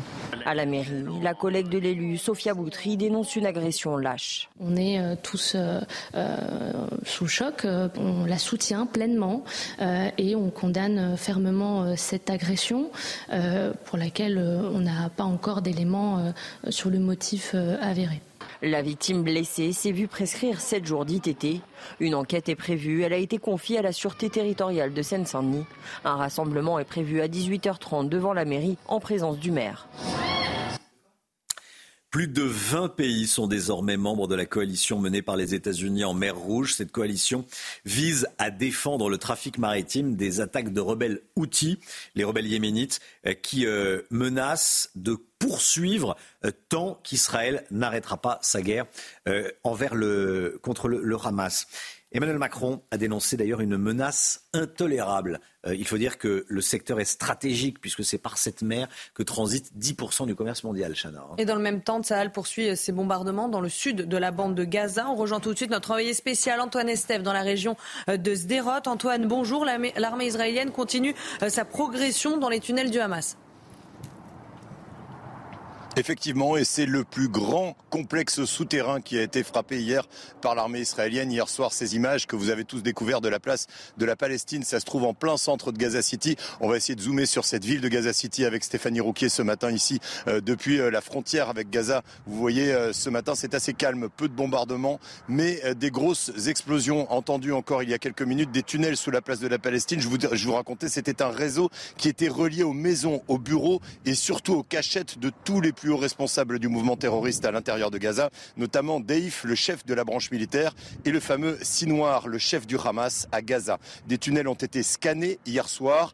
Aucun otage n'a été retrouvé pour l'instant alors que vous entendez autour de nous des échanges de feu très très très forts, euh, des échanges de feu à quelques quelques kilomètres d'ici. Vous voyez le nord de la bande de Gaza n'est toujours pas contrôlé par l'armée israélienne. Nous avons rencontré d'ailleurs hier des soldats qui s'apprêtaient à rentrer dans la bande de Gaza entre Canyonès et Gaza City. Ils nous disent tous à peu près la même chose. C'est très difficile sur place. On parle de plusieurs semaines, peut-être plusieurs mois pour continuer à sécuriser la zone. Des explosifs qui n'ont pas explosé au sol, des mines, des pièges. Ils peuvent parfois mettre plusieurs heures à progresser de quelques centaines de mètres seulement à l'intérieur du territoire. Merci beaucoup Antoine. Antoine Estève, envoyé spécial en Israël. Euh, avec nous ce matin dans la matinale. Merci Antoine. Carole Bouquet, Carole Bouquet prend la défense de Gérard Depardieu, invité de TMC hier soir, l'ancienne compagne de Gérard Depardieu, ils ont été ensemble, a dit s'inquiéter pour lui, Chana. Oui, on va regarder exactement euh, ce qu'elle a dit. J'ai vu, j'ai un vrai problème avec euh, ce qui est en train de se passer avec Gérard en ce moment. J'ai peur pour lui, dit-elle. Ce tribunal médiatique continue, ça fait des mois que ça dure et c'est en train de tuer un homme. Je ne peux pas le supporter. Je n'ai aucune tendresse possible pour quelqu'un qui se révélerait être un monstre, mais ce n'est pas le cas de Gérard. Il est 7h09, restez bien avec nous. Vous savez, au gouvernement, certains se bouchent le nez avec la nouvelle loi immigration. Euh, on va en parler avec vous, Alexandre Nikolic. Bonjour. Merci d'être là, président du groupe RN au Conseil régional de la région Centre-Val de Loire. Voilà. Euh, on va parler du projet de loi immigration, de sa mise en place. Restez bien avec nous sur CNews. À tout de suite. C'est la plus belle ville de la région. CNews, il est 7h13. Tout d'abord, le point info. Chana Lousteau. L'assaillant de Prague s'est suicidé. Cet homme de 24 ans a ouvert le feu hier dans la prestigieuse université Charles. 14 personnes sont mortes dans ce drame. 25 ont été blessées, dont 10 grièvement. Avant la tuerie, la police tchèque était déjà à la recherche du tireur après avoir retrouvé le corps de son père qui avait été assassiné. Il avait également annoncé son crime sur les réseaux sociaux avant de passer à l'acte. Gérald Darmanin demande au préfet de lutter contre la circulation des mortiers d'artifice à quelques jours des fêtes euh, de fin d'année. Le ministre de l'Intérieur leur demande également de prévenir et de réprimer systématiquement tout détournement d'articles pyrotechniques. Il encourage l'usage des drones pour détecter les éventuels stockages sur les toits ou encore la mise en place de contrôles frontaliers.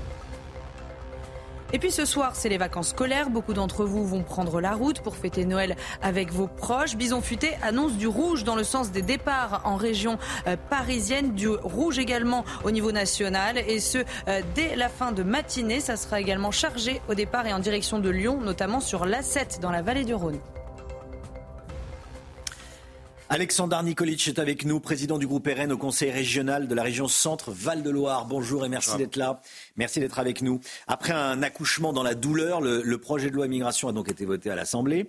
Et depuis, et depuis, on a le, sentiment que le, gouvernement fait tout pour l'édulcorer, presque s'excuser euh, que ça a été euh, voté. Comment est-ce que vous analysez ce qui se passe? On a même euh, Emmanuel Macron qui veut lui-même saisir le Conseil constitutionnel pour essayer de faire en sorte que certaines lois ne, puissent pas être, être, être validées. Enfin, c'est, il l'a reconnu d'ailleurs. Il dit que les Français demandent justement certaines, certaines mesures qui ont été euh, qui ont été validées. On peut penser par exemple à la priorité nationale parce qu'on a un système social que tout le monde nous envie mais qui ne peut pas être universel. On ne peut pas arriver en France et toucher tout de suite euh, euh, des, des, aides sociales quand dans le même temps on nous dit on n'a pas les moyens de baisser la TVA sur beaucoup de produits, même la, ramener à zéro mmh. sur les produits alimentaires par exemple quand on voit que, que 16% des Français ne mangent pas à leur faim, 41% ont été obligés d'adapter leur, leur, consommation de nourriture. dans, dans, cette, dans cette loi, il y, a, il y, a, des choses qui vont dans le bon sens. On revient sur le, le l'abrogation du délit de séjour irrégulier. Donc ça va être de nouveau un délit de venir en, toute clandestinité sur notre, notre territoire.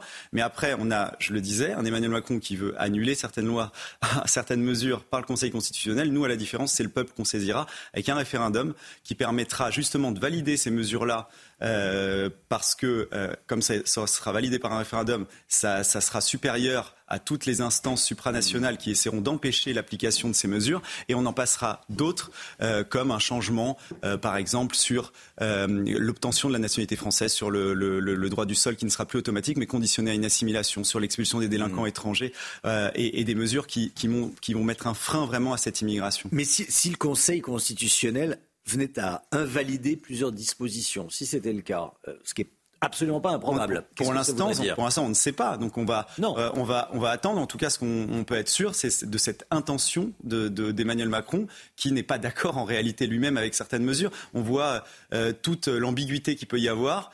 Lui-même a des ambiguïtés sur ça, mais sa majorité a aussi des ambiguïtés avec des, des, gens qui pensent de manière totalement différente. On voit que le, le en même temps a vraiment ses, ses, ses limites les départements de gauche qui refusent d'appliquer les nouvelles règles sur le versement des, des aides sociales. Qu'est-ce qui se dit en région Centre-Val de Loire ah ben alors, euh, là où vous siégez.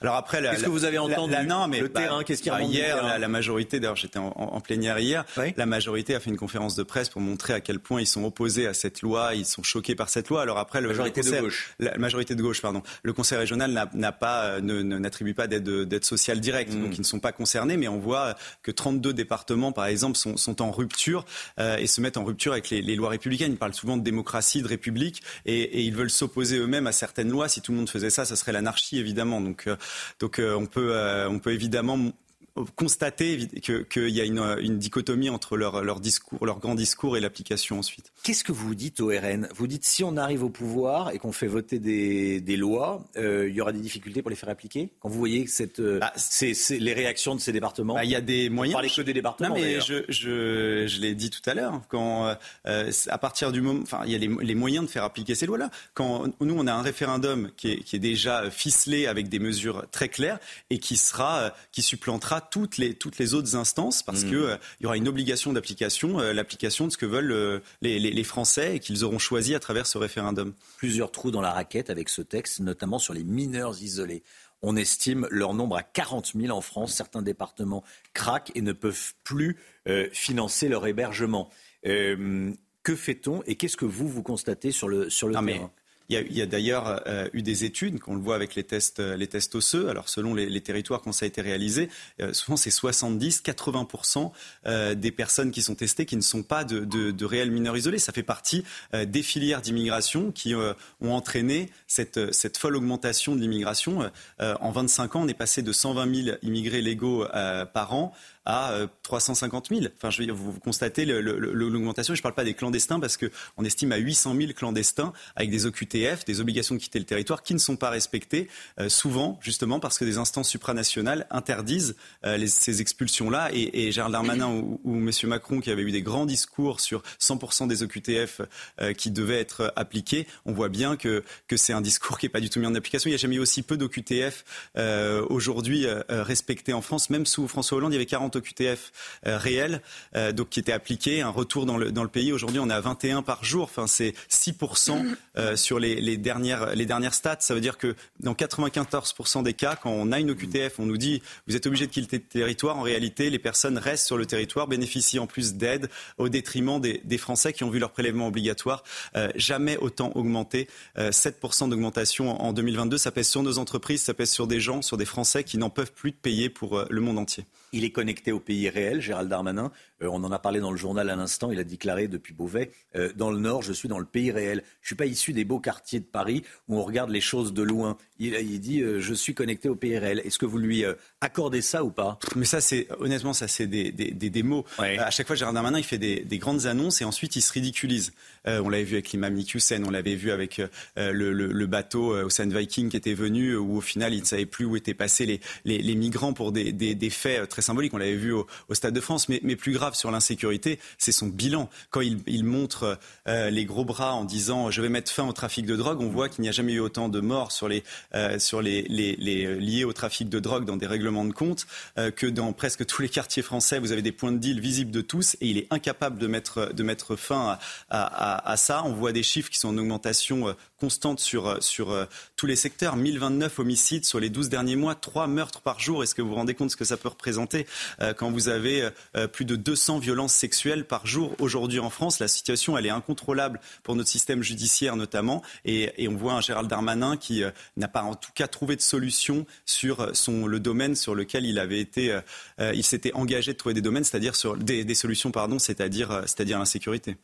Merci beaucoup, Alexandre Nikolic. Merci. Président du groupe RN au, Conseil régional de la région Centre-Val-de-Loire. Merci d'être venu ce matin sur le plateau de la, de la matinale. 7h20, dans un instant, l'économie, on va parler du coût de construction des maisons. Le coût de construction des maisons explose. Le détail avec le Guillot. À tout de suite. 7h24, l'économie avec vous, le Mick Guillot. Construire sa maison, c'est un rêve pour euh, beaucoup de Français, évidemment. Mais vous nous dites ce matin que c'est de plus en plus un luxe parce que les prix des constructions ne cessent d'augmenter. Hein. Oui, en effet, hein, Romain, tous les coûts de construction sont en hausse, hein, de l'achat du terrain à la construction en elle-même, en passant par le crédit ou encore euh, l'aménagement et même les assurances. Si on regarde le coût global, euh, construire une maison coûtait au total 293 400 euros en 2022 pour le terrain et la construction. C'est en hausse de 8% sur un an.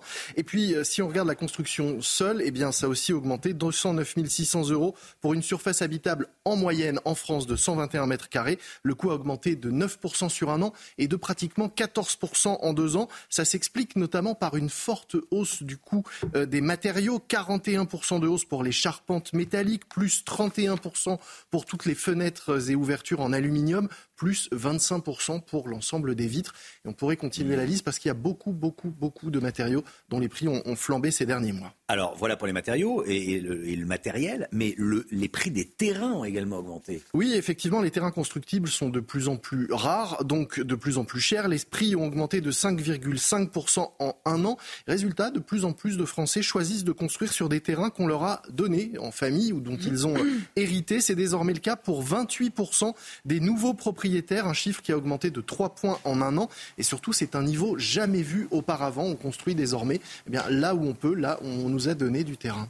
Avec des prix qui grimpent, on construit de moins en moins oui aussi, même si le coût des matériaux a quand même eu tendance à le diminuer légèrement hein, ces derniers mois, le nombre de maisons individuelles vendues a été divisé par deux, par deux entre 2022 et 2023, alors que 2022 était déjà une très mauvaise année pour la construction. 137 000 maisons neuves avaient été construites en 2022, c'était déjà 14% de moins qu'en 2021. Cette année, ce sera seulement 68 000 maisons et les choses risquent de ne pas s'arranger en 2024 hein, parce que les taux d'intérêt restent élevés pour emprunter quand on veut euh, construire. De plus en plus de crédits euh, sont refusés par les banques et surtout à partir du 1er janvier, eh bien, on ne pourra plus demander un prêt à taux zéro pour financer la construction d'une maison individuelle. Les maisons neuves sortent du dispositif. Du dispositif, c'est une mauvaise nouvelle de plus pour tous ceux qui rêvent d'un toit. Lomic Guillot, merci beaucoup Lomic. Allez, le temps tout de suite et on commence avec la météo des neiges. Retrouvez votre programme avec Photobox Photobox, de nouvelles aventures nous attendent. Moins 9 degrés relevés sur les hauteurs de l'Alpe d'Huez. Il y a déjà près de 3 mètres de neige à plus de 3000 mètres d'altitude dans la station. 67 pistes seront ouvertes ce vendredi au public et notamment pour vous. Il est tombé 17 cm de neige à Courchevel le 16 décembre. Pour ce qui est de la qualité, elle est douce. Il y a 52 cm en bas de la station. 46 remontées mécaniques sont à votre disposition. La neige est douce également à Ose. 40 cm sont tombés mi-décembre. Les 19 pistes sont toutes ouverte au public. Par avance, bon week-end ou bonnes vacances au ski. C'était votre programme? Avec Photobox. Photobox, de nouvelles aventures nous attendent. 7h27, le temps, Alexandra Blanc. La météo avec Groupe Verlaine. Isolation, photovoltaïque et pompe à chaleur pour une rénovation globale. Groupeverlaine.com. Alexandra, aujourd'hui, c'est la journée la plus courte de l'année. De l'année, oui. Et, eh oui. et pourtant, vous êtes nombreux à penser que c'était le 21 décembre. Eh bien non, ça tombe aujourd'hui, vendredi 22 euh, décembre, avec seulement 8h15 d'ensoleillement. Aujourd'hui, on perd 4 minutes de soleil par rapport à hier. Le lever du soleil est prévu à 8h42 et le coucher à 16h57. Cette journée de, du 22 décembre marque également le premier jour de l'hiver. Et puis à partir de demain, ça y est, les jours vont commencer à rallonger. Il faut savoir que le 21 juin, nous avons en moyenne 16 heures d'ensoleillement, c'est-à-dire le double par rapport à ce que nous allons avoir aujourd'hui. Alors au programme des conditions météo assez mitigées, mais qui ne sont pas hivernales. Hein. On a toujours cette grande douceur qui va se maintenir aujourd'hui, avec néanmoins cette perturbation avec de la pluie entre le sud-ouest, le massif central ou encore le nord-est. On aura quelques flocons de neige en montagne, principalement sur les Alpes ou encore sur les Pyrénées, au-delà de 1400-1500 mètres d'altitude. Et puis attention, le vent souffle fort près des côtes de la Manche, mais également autour du golfe du Lion, en marge de la tempête Pia qui circule actuellement sur le Danemark. Dans l'après-midi, très peu d'évolution des éclaircies à l'ouest, toujours un temps variable cet après-midi entre le sud-ouest et le nord-est. Les vents resteront tempétueux et rapporteront quelques nuages venus de la perturbation. Côté température, c'est extrêmement doux ce matin, jusqu'à 10 degrés à Paris, 13 degrés pour le Pays Basque ou encore 7 degrés à Lyon. Vraiment des températures extrêmement douces hein, pour un 22 décembre. Normalement, on devrait avoir du moins 3, moins 4 degrés sur le centre. Et dans l'après-midi, la douceur se maintient avec 12 degrés en moyenne pour la Bretagne. Vous aurez 14 degrés pour le Pays Basque, 15 degrés à Marseille et localement 17 degrés euh, entre la Côte d'Azur et surtout euh, du côté de Perpignan. La douceur qui va se maintenir d'ailleurs pour Noël. C'était la météo avec Groupe Verlaine. Isolation, photovoltaïque et pompe à chaleur pour une rénovation globale. Groupeverlaine.com c'est News, il est bientôt 7h30. Merci d'être avec nous. Vous regardez la matinale à la une ce matin. Un restaurant à Marseille dégradé, attaqué hier soir par des militants d'extrême gauche, alors qu'il dînait des élus du Rassemblement national. Que s'est-il passé exactement? On va tout vous raconter avec Marine Sabourin. A tout de suite, Marine. Emmanuel Macron est en déplacement en Jordanie. Depuis la Jordanie, il a défendu la loi immigration. Le président de la République affirme que le gouvernement euh, répond ainsi aux attentes des Français. Il réfute toute critique. On va y revenir. Les Républicains sont-ils les grands gagnants après le vote de cette loi immigration? Dans le Figaro ce matin, Laurent Vauquier dit qu'un espoir s'est levé à droite. Je voulais qu'on y revienne et on va y revenir avec vous. Gauthier Lebret, à tout de suite Gauthier. Dépense-t-on trop d'argent public pour les seniors au détriment des plus jeunes eh bien, on va poser la question à Lomique Guillot. Réponse dans un instant. La France est foutue. Brigitte Bardot dit tout ce qu'elle pense dans son entretien à Valeurs Actuelles on va y revenir ce matin. À Marseille, un restaurant a été vandalisé par des opposants à la loi immigration. Un dîner de Noël du RN était organisé dans ce restaurant. Au moment des faits, plusieurs dizaines de manifestants s'étaient rassemblés sur le Vieux-Port. Ça a démarré sur le Vieux-Port. Oui, exactement, avant qu'ils s'en prennent à ce, euh, ce, restaurant qui était situé euh, juste à côté. Marine Sabourin avec nous. Marine, qu'est-ce qui s'est passé? Eh bien, Chana, c'était un dîner de Noël, vous l'avez dit, organisé dans un restaurant hier soir par Franck Alizio, un député RN des Bouches du Rhône, une conseillère régionale et plusieurs adhérents euh, de la région. Un dîner qui se déroulait dans le premier arrondissement de la cité phocéenne. Et alors que tout se passait euh, dans le calme, plusieurs dizaines de manifestants d'extrême gauche opposés à la nouvelle loi euh, immigration ont pris pour cible ce restaurant. Regardez. Marseille n'est pas à toi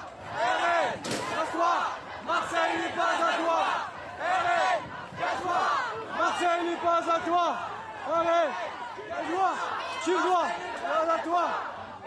alors euh, sur ces images, on peut voir des individus masqués déplacer euh, des tables de terrasse vers les vitrines du restaurant. Un individu se serait également euh, muni d'un pavé pour viser l'établissement.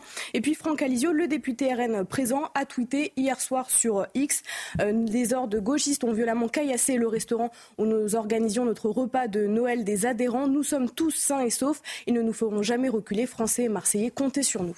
Marine Sabourin, merci beaucoup Marine.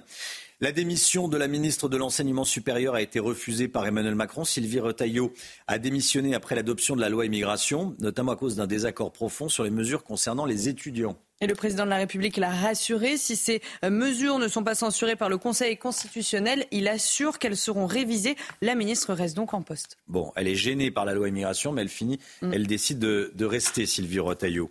Euh, bon, je demanderai à, euh, au, ministre de la fonction publique Stanislas Guérini à 8h10 s'il soutient la loi à 100%, à 110%, à 90%. Il y a des points qui... Parce que euh, depuis le, vote de cette loi, le gouvernement semble rétro-pédaler. Donc on verra ça. Euh, Stanislas Guérini sera avec nous à, 8h10. Emmanuel Macron a profité de son déplacement en Jordanie pour revenir sur cette loi immigration. Le président de la République qui maintient la nécessité de ce texte et son bénéfice pour les Français. Il dit que ce texte est nécessaire. Oui, Emmanuel Macron dit que le gouvernement répond aux attentes des Français avec ce texte. Toutes les informations de notre envoyé spécial sur place en Jordanie, Florian Tardif. Écoutez, Emmanuel Macron continue en coulisses de défendre la loi immigration et cela malgré euh, les critiques, répétant comme il l'a fait devant ses ministres lors du dernier Conseil des ministres que non, après les votes de mardi dernier, la France n'était pas devenue un État crypto-fasciste. Il réfute d'ailleurs le terme de priorité nationale utilisé par ses détracteurs à gauche pour expliquer que la majorité présidentielle aurait repris des propositions du Rassemblement national. Non, ce n'est pas vrai. Le gouvernement répond uniquement aux attentes des Français. Il y a un problème avec l'immigration illégale, juge ces derniers. D'ailleurs, le président de la République le reconnaît également euh, volontiers. C'est pour cela que cette loi était euh, nécessaire. Et quant aux ministres qui ont menacé euh, de démissionner ces derniers temps, je peux vous dire, selon mes informations, qu'il a peu apprécié, très peu apprécié même cette initiative, ces menaces faisant comprendre que lui, on ne le menace pas. D'ailleurs, il note lorsqu'il était à Bercy sous François Hollande qu'il n'avait pas menacé de démissionner. Il était tout simplement parti. Le message est passé. Voilà, Florian Tardif. Et euh, donc Emmanuel Macron qui a dîné hier soir avec les, militaires français présents en Jordanie. Et on salue euh, tous les militaires et les militaires qui sont euh, projetés, comme on dit, qui sont dans, des pays à l'étranger, qui passent les fêtes loin de leur, loin de leur famille.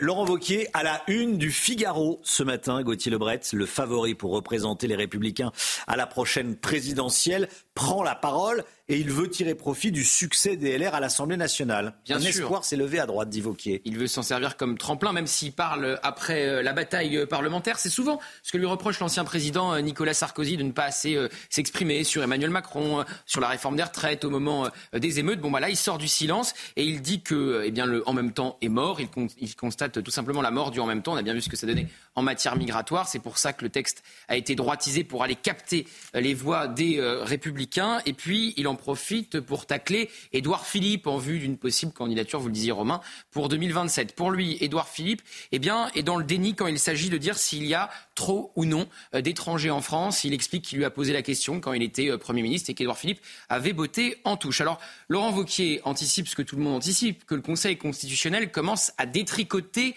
la loi votée par le Parlement. Et il voit bien que c'est le souhait d'Emmanuel Macron. Vous parliez à l'instant de Sylvie Retailleau, ministre de l'Enseignement supérieur, qui n'a pas démissionné. Pourquoi elle n'a pas démissionné? Parce qu'Emmanuel Macron a accepté d'enterrer la caution pour les étudiants étrangers. Elle devrait être cette caution entre 10 et 20 euros. Pourquoi pas 50 centimes ou 1,50 euro tant qu'on y est? C'est une manière, évidemment, d'enterrer euh, cette décision. Alors, le Conseil constitutionnel qui va sans doute retoquer plusieurs points de ce texte.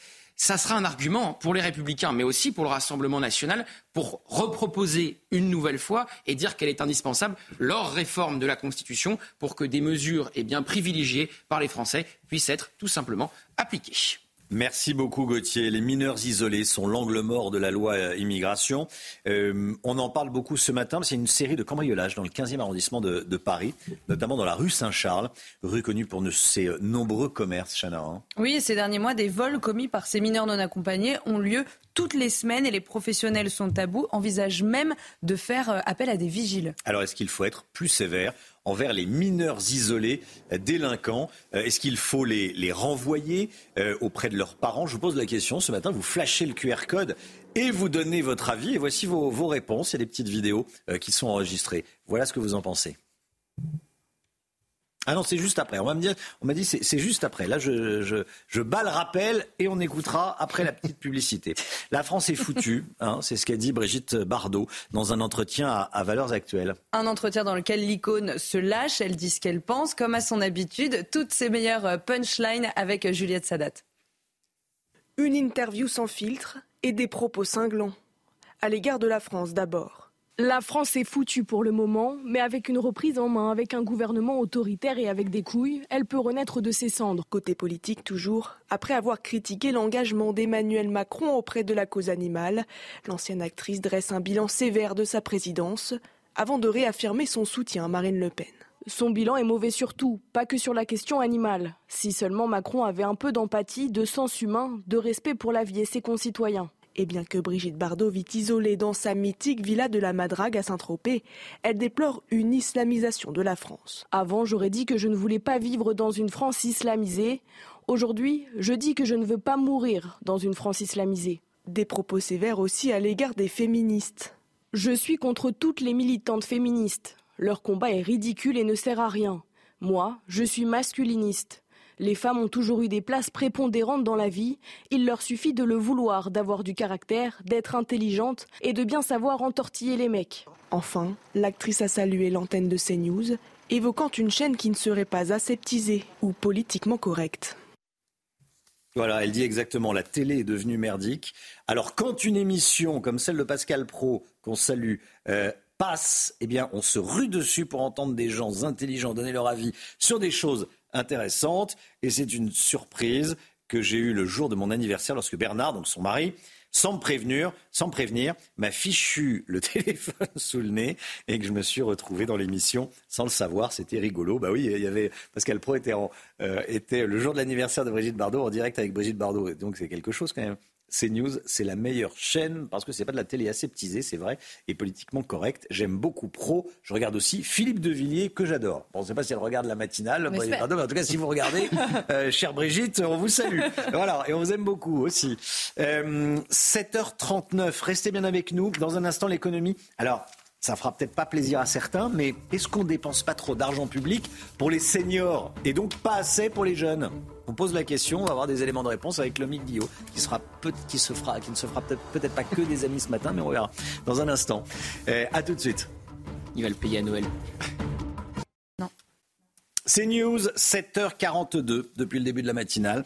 Je vous pose la question, est-ce qu'il faut être plus sévère envers les mineurs isolés délinquants? Est-ce qu'il faut les, renvoyer peut-être auprès de leurs parents? Bon, je vous pose la question, vous donnez votre avis, vous flashez le QR code et vous enregistrez une petite vidéo. Voici votre avis. Je suis pour le renvoi de ces mineurs euh, auprès de leurs parents. Euh, je pense qu'en France, nous avons assez euh, de mineurs euh, isolés à s'occuper. Euh, et si chaque parent faisait correctement leur travail, les mineurs ne traîneraient pas dans les rues. Alors pour les renvoyer, déjà avant tout, quand ils arrivent, test osseux obligatoire. C'est facile de dire qu'on n'est pas mineur c'est très compliqué euh, de visu à détecter euh, une personne si elle est majeure ou mineure. Donc déjà test osseux obligatoire et tout ce qui est mineur, ben, retour, retour auprès de leurs parents. Ils seront sûrement beaucoup plus heureux auprès de leurs parents, auprès de leur famille que tout seul euh, en France. Alors oui, sans aucun doute oui, car ça devient très très dur maintenant. Euh, en tout cas, quand on le vit tous les jours, euh, il y, a, y, a, une ambiance délétère. Ils sont, ils sont violents. Et puis euh, les enfants, euh, les jeunes, c'est auprès de leurs parents qui doivent être. C'est pas dans la rue à, agresser les gens. Et là, ça devient très très dur. Là, en tout cas nous, on en a marre. Mais vraiment, on en a marre. Et je, je, suis, je suis plutôt de gauche. Hein. Voilà, on parle bien des mineurs isolés euh, délinquants, parce que tous les mineurs isolés ne sont pas délinquants, évidemment, heureusement, et bien sûr, il faut bien le, pré le préciser. Euh, voilà, vos réponses, voilà ce que vous en pensez, toujours important. Vous continuez à flasher le QR code et vous enregistrez les vidéos et euh, vous passez à l'antenne. Paul Sugy, vous êtes déjà là? Et vous vouliez oui. réagir. matinal ce matin. Non, oui, parce que sur les mineurs isolés, c'est vrai que c'est aussi une stratégie des associations qui s'occupent des migrants en France, d'essayer de faire passer le plus possible de personnes sous cette catégorie. C'est souvent bien commode, parce qu'en fait, on a très peu de moyens pour vérifier si oui. c'est mineurs. Souvent aussi, leurs documents d'identité, ils ne sont plus à jour, voire ils n'en ont pas du tout. Et donc, en fait, c'est vrai que ce sont des personnes dont on peut pas forcément établir la filiation, qui se font passer pour mineurs parce que c'est plus de droits, plus de protection. Et c'est vrai que c'est très difficile d'avoir affaire à eux, parce qu'en fait, généralement, on ne sait pas vraiment d'où ils viennent, quelles sont leurs familles euh, à l'étranger, etc. Et c'est pour ça que c'est vraiment très commode. Euh, ils, gagnent à tous les coups, en fait. Voilà, et puis il y, a un problème financier aussi. Il y a des départements qui disent qu'on n'a plus d'argent, on n'a plus assez d'argent pour, pour, pour s'occuper des, des, mineurs non accompagnés, pour loger les mineurs non accompagnés. Le point info avant l'écho avec vous, Chanel Housteau. Huit jeunes ont été condamnés après l'agression ultra-violente de Yuri, 14 ans, en 2021. Les peines vont jusqu'à 8 ans de prison selon leur implication. Un verdict jugé mesuré pour les parties civiles comme la défense. La sanction la plus lourde a été infligée à un jeune homme de 21 ans jugé coupable de tentative de meurtre pour avoir asséné des coups de marteau sur la tête de l'adolescent. La France a décidé de fermer son ambassade au Niger. Selon des sources diplomatiques, elle n'est plus en capacité de fonctionner normalement ni d'assurer ses missions. Une mesure extrêmement rare. Je rappelle qu'aujourd'hui, tous les soldats français doivent dé définitivement quitter le Niger après une annonce faite par le régime militaire nigérien le 12 décembre dernier. Et puis le tunnel sous la Manche a rouvert. Les syndicats ont annoncé hier soir la fin de la grève surprise entamée un peu plus tôt. Ils ont finalement réussi à trouver un accord avec la direction concernant leurs primes qu'ils jugeaient insuffisantes. Hier, Eurostar a dû annuler 30 trains au départ de Paris, Londres et Bruxelles. Le trafic devrait donc être normal aujourd'hui. Un soulagement pour ceux qui souhaitent rejoindre leur famille pour Noël.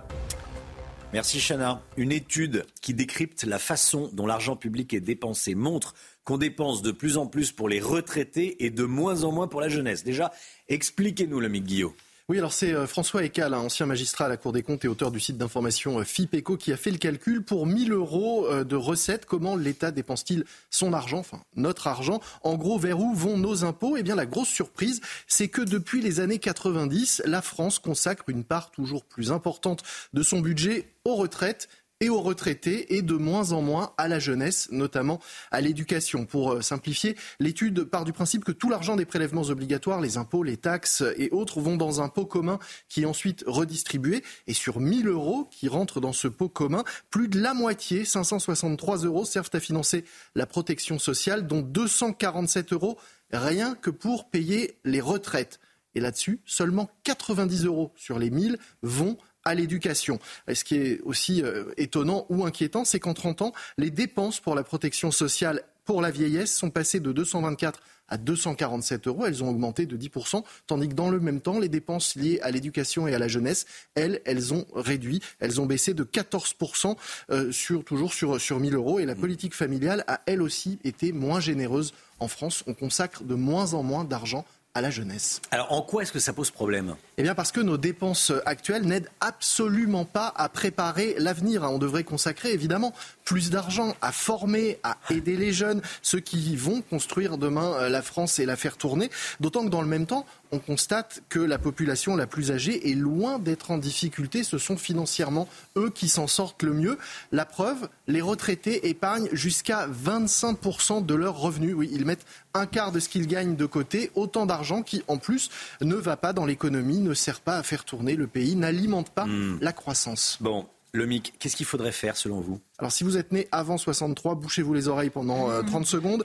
Euh, en fait, ce que certains suggèrent, c'est que tout simplement, puisque les retraités épargnent autant, eh bien, on pourrait réduire leur pension hein, finalement. Ce qu'ils mettent de côté, on pourrait leur euh, ôter. Ça permettrait d'augmenter les salaires de 8% tous les ans, ont calculé certains.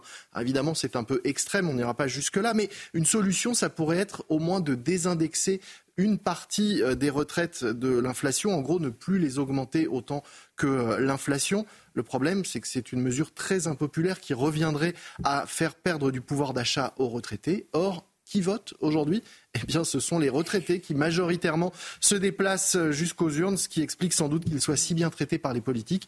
Si vous êtes jeune, si vous avez envie que les choses changent, eh bien, euh, votez la prochaine fois que vous le pourrez. merci beaucoup, C'est un vrai sujet, hein c'est un vrai sujet. C'est un vrai choix, oui, ah effectivement, parce que effectivement, il faut euh, aider euh, les, les, plus âgés, mais tout est une question de proportion. Ce qui est le cas aujourd'hui, on vient de le voir, voilà. Donc voilà, c'est aussi une question de, de, proportion et de savoir euh, pourquoi ces dépenses augmentent d'un côté et hmm. pas du côté de la, la jeunesse. Si on veut que le, travail paye plus, il y a un moment, il faudra prendre de l'argent. il y a beaucoup, de, il y a beaucoup de, de, charges qui pèsent sur le travail. Est-ce que le travail paye assez? On en parle mille fois, on en a parlé mille fois, mais il faudra bien le prendre quelque part. Bon, il y a une piste. C'est pour ça qu'ils n'ont pas du tout été concernés par la réforme des retraites. C'est une possibilité. Ah parce qu'ils votent. Laisser le niveau des pensions. Euh, L'électorat d'Emmanuel Macron, euh, mmh. c'est les retraités, quasiment que les retraités. Donc là. Voilà, mais il faut, bien sûr penser aux retraités, c'est tout à fait normal. Il faut penser aussi aux jeunes. Voilà, bon, faut penser à l'avenir, faut et prendre des choix qui sont bons pour l'intérêt général et le pays. Voilà, c'est comme ça qu'il faut, faut faire. Bon, 7h49 dans un instant, Paul Sugy. On va parler du pays réel. Ah, ça, qui connaît vraiment la France? Gérald Darmanin s'en vante. On va voir ça, on va en parler avec euh, avec vous, Paul Sugy. À tout de suite. Les Français sont majoritairement satisfaits de la loi immigration. C'est l'enseignement d'un sondage paru ce matin dans le Figaro, Paul. Oui, effectivement, on a posé la question. C'est un sondage Odoxa Backbone Consulting. Et on a trouvé que la moitié des Français euh, se déclarent satisfaits de la loi. Mais en fait, on se rend compte qu'il y en a aussi un quart qui ne savent pas vraiment ce qu'il y a dedans. Et donc, si on ne prend compte que les réponses des Français qui savent vraiment ce que contient la loi immigration, alors dans ce cas-là, 68% d'entre eux euh, saluent le contenu de cette loi, considèrent que c'est une loi qui va dans le bon sens. Mais c'est quand même intéressant de savoir qu'il y a quand même un quart des Français qui n'a pas très bien compris non plus quel était le détail des mesures. Ça en dit long aussi sur euh, parfois un peu la déconnexion entre ce qui qui se passe à l'Assemblée et ce qui se passe aussi dans, le pays. Ah oui, ça c'est sûr. Euh, est-ce que d'après ce sondage, cette loi réveille un clivage gauche-droite dans l'opinion? Bah, euh, Oui, évidemment. 49% des, insoumis, par exemple, sont euh, pas contents de la loi, 43% des socialistes, 40 44% des, des, écolos. En revanche, chez Renaissance, donc la, majorité, hein, 80% des sympathisants de Renaissance sont favorables à cette loi, 81% des républicains et 60% du Rassemblement national, ce qui laisse entendre aussi qu'au Rassemblement national, on a on aurait aimé que la loi aille un peu plus loin. Euh, ce qui est intéressant, Romain, c'est sur le détail des mesures. En gros, les principales mesures de cette loi, que ce soit la déchéance de nationalité pour les binationaux qui ont commis des crimes, euh, euh, le, rétablissement du délit de séjour irrégulier aussi, etc., on a entre 75% et 80% d'adhésion favorable. Ça veut dire qu'en mmh. fait, on a quasiment 8 Français sur 10 qui approuvent les principales mesures que contient la loi immigration. Vous me parlez de clivage gauche-droite. Là, on va beaucoup plus que le clivage gauche-droite. 8 Français sur 10, ça veut dire que c'est la majeure partie des Français qui adhèrent à une vision de bon sens. On pourrait l'appeler ça la France du bon sens euh, par rapport aux 20% de Français qui sont sympathisants gauche radicale et qui, eux, euh, voient cette loi avec un regard idéologique et qui voient euh, une sorte de déchéance morale dans le fait de réduire l'immigration. En gros, c'est ça. Voilà, 80-20, c'est plus la gauche et la droite, c'est la France du bon sens contre la France de la morale sur l'immigration. Et puis on en parle depuis le début de la matinale. Hein. Hier, lors d'une réception à, Beauvau, euh, Gérald Darmanin a évoqué le pays réel ça rejoint un peu votre France du bon sens. Bah un peu. Alors je pensais pas dire ça un jour, mais je suis presque choqué maintenant par la radicalité des propos du ministre euh, Gérald Darmanin. Le pays réel, c'est une expression de Charles Maurras. Bon alors, euh, certes, dans sa jeunesse, Gérald Darmanin avait participé euh, sous forme de pige à une revue tenue par une association maurassienne. Hein, C'était le, journal Politique Magazine. Donc peut-être que ça ressurgit hier lors de cette réception à, à Beauvau. mais enfin, en tous les cas, il avait même reproché à Civitas dans son décret de dissolution d'utiliser l'expression de pays réel. Il avait même dit que c'était faire l'exaltation de la collaboration que de parler de pays réel. Cette fois-ci, il reprend euh, l'expression à son compte. Il parle d'un canyon entre le monde médiatico-parisien et le pays réel. C'est-à-dire, il reprend très clairement la distinction que fait Maurras entre le pays légal et le pays réel. Alors chez Maurras, c'est une expression populiste aussi teintée d'anti-parlementarisme, hein, parce que pour Maurras, le Parlement, c'est le pays légal qui est déconnecté des réalités. Bon, mais c'est quand même un peu ce que suggère Gérald Darmanin en disant que finalement, le monde médiatico-parisien, politique, eh bien, ne comprend pas tout à fait quelles sont les aspirations des, des Français. Il y a quelque chose d'assez juste, c'est-à-dire qu'effectivement, on a vu qu'il se dégage une France du bon sens qui ne résonne pas avec idéologie qui ne résonne pas avec des critères simplement gauche-droite ou avec une peur xénophobe des étrangers ou au contraire une volonté de les accueillir euh, sans aucune limite, mais qui simplement regarde avec un peu de bon sens la situation en France, l'immigration incontrôlée euh, appauvrit le pays et elle euh, ruine l'unité de la nation. Et donc ce sont à ces Français que Gérald Darmanin, qui se veut l'un des représentants du peuple, et c'est comme ça qu'il essaye de se positionner aussi pour les compétitions politiques à venir, c'est à cette France-là qu'il essaye de, de, de parler. Ce que l'on peut simplement observer, c'est que Maurras est anti-parlementaire, Là, à l'Assemblée nationale, la composition de l'Assemblée sur le vote de la loi reflète assez bien ce que pensent les Français. La très grande majorité des députés a voté la loi, reflétant ce que pensent les Français de cette loi. Merci beaucoup, Paul Sugy. Soyez là à 8h10. On sera avec Stanislas Guérini, ministre de la fonction publique. On va revenir évidemment sur la loi immigration. Et puis à 8h30, soyez là si vous le pouvez également. Laurent Oberton, écrivain, auteur du livre La France, Orange Mécanique, sera avec nous. 8h30, Laurent Oberton, 8h10. Euh, Stanislas Guérini, ministre de la, de la fonction publique. Le temps tout de suite, Alexandra Blanc. La météo avec Groupe Verlaine. Isolation, photovoltaïque et pompe à chaleur pour une rénovation globale. Groupeverlaine.com Alexandra, la météo avec vous et un département en vigilance ce matin. Et eh oui, toujours le département de la Charente-Maritime qui reste donc placé sous surveillance. Peu de précipitations prévues aujourd'hui avec seulement euh, quelques gouttes et surtout des cours d'eau qui continuent à déborder. La décrue est lente, bien trop lente et on a ce matin évidemment une pensée pour les habitants de Sainte. Au programme aujourd'hui, donc je vous disais un temps assez variable, assez nuageux, nouvelles perturbations entre le sud-ouest et le nord-est en passant également par le bassin parisien ou encore les régions du nord. Elle est peu active mais elle donne tout de même un temps nuageux et quelques gouttes de pluie. On retrouvera également de la neige en montagne sur les principaux massifs français, entre les Pyrénées, le Massif central, les Vosges, le Jura ou encore les Alpes. Et puis attention également au vent tempétueux autour du golfe du Lion. Ça souffle déjà depuis deux jours. Ça va souffler une nouvelle fois aujourd'hui. Pourquoi ces vents sont-ils si forts? Eh bien tout simplement parce que nous sommes en marge de la tempête Pia située euh, sur le Danemark qui donc engendre également de bonnes rafales de vent sur les régions du nord. Dans l'après-midi, peu de changements. Euh, la pluie qui concernera les mêmes régions avec toujours des averses entre le sud-ouest et euh, le nord du pays. À l'arrière de la perturbation, retour d'un temps assez lumineux avec localement une alternance de nuages et d'éclaircies pour nos amis bretons. Le vent se maintient en Méditerranée. Côté température, grande, grande douceur ce matin. Température quasi exceptionnelle. 10 degrés à Paris, 13 degrés pour le Pays Basque ou encore 9 degrés à Dijon. À cette période de l'année, on a en moyenne moins 2, moins 3 degrés à l'échelle nationale. On en est bien loin. Et dans l'après-midi, peu d'amplitude thermique entre le matin et l'après-midi avec 12 degrés à Rennes. Vous aurez en moyenne 13 degrés du côté de Caen et localement jusqu'à 17 degrés autour du golfe du Lion, entre Montpellier et Perpignan. La suite du programme, on jette un coup d'œil sur votre week-end de Noël avec un temps faiblement euh, perturbé sur les régions du Nord, toujours du vent et la douceur qui va se maintenir au moins jusqu'à la fin de l'année avec des températures au-dessus des normales de saison. C'était la météo avec Groupe Verlaine. Isolation, photovoltaïque et pompe à chaleur pour une rénovation globale. Groupeverlaine.com il est bientôt 8 heures, vous regardez la matinale de CNews. Merci d'être de plus en plus nombreux à vous réveiller avec nous. On a battu un, record d'audience euh, grâce à vous. Merci beaucoup de votre confiance au nom de, toute l'équipe de, la matinale, évidemment. À la une ce matin, des cambriolages à répétition dans le 15e arrondissement de la capitale. Des mineurs isolés sont suspectés. On est allé sur place, reportage et témoignages. Et puis on verra avec vous, Gauthier Lebret, que la loi immigration ne réglera pas le problème des mineurs isolés. Une adjointe au maire de Saint-Denis a été violemment agressée dans la rue mercredi soir alors qu'elle rentrait chez elle. Après l'avoir frappée, ses agresseurs ont pris la fuite et n'ont toujours pas été interpellés. On va vous raconter ce qui s'est passé.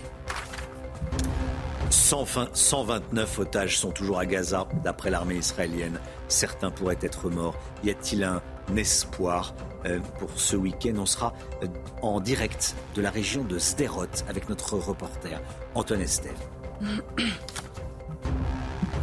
Les mineurs isolés sont l'angle mort de la loi immigration. Exemple, cette euh, série de cambriolages dans le 15e arrondissement de la capitale notamment dans la rue Saint-Charles, rue connue pour ses nombreux commerces. Ces derniers mois, des vols commis par ces mineurs non accompagnés ont lieu toutes les semaines. Les professionnels sont à bout et envisagent même de faire appel à des vigiles. Reportage signé Thibault Marcheteau et Pierre-François Altermat. Ces commerçants de la rue Saint-Charles du 15e arrondissement de Paris n'en peuvent plus. Ils dénoncent une situation devenue intenable. Nous, on a été cambriolés huit fois. Huit fois. Euh, la dernière fois, c'était donc euh, début de semaine. Face à la multiplication des cambriolages et malgré une forte présence policière, ils ont pris la décision de faire appel à une sécurité privée.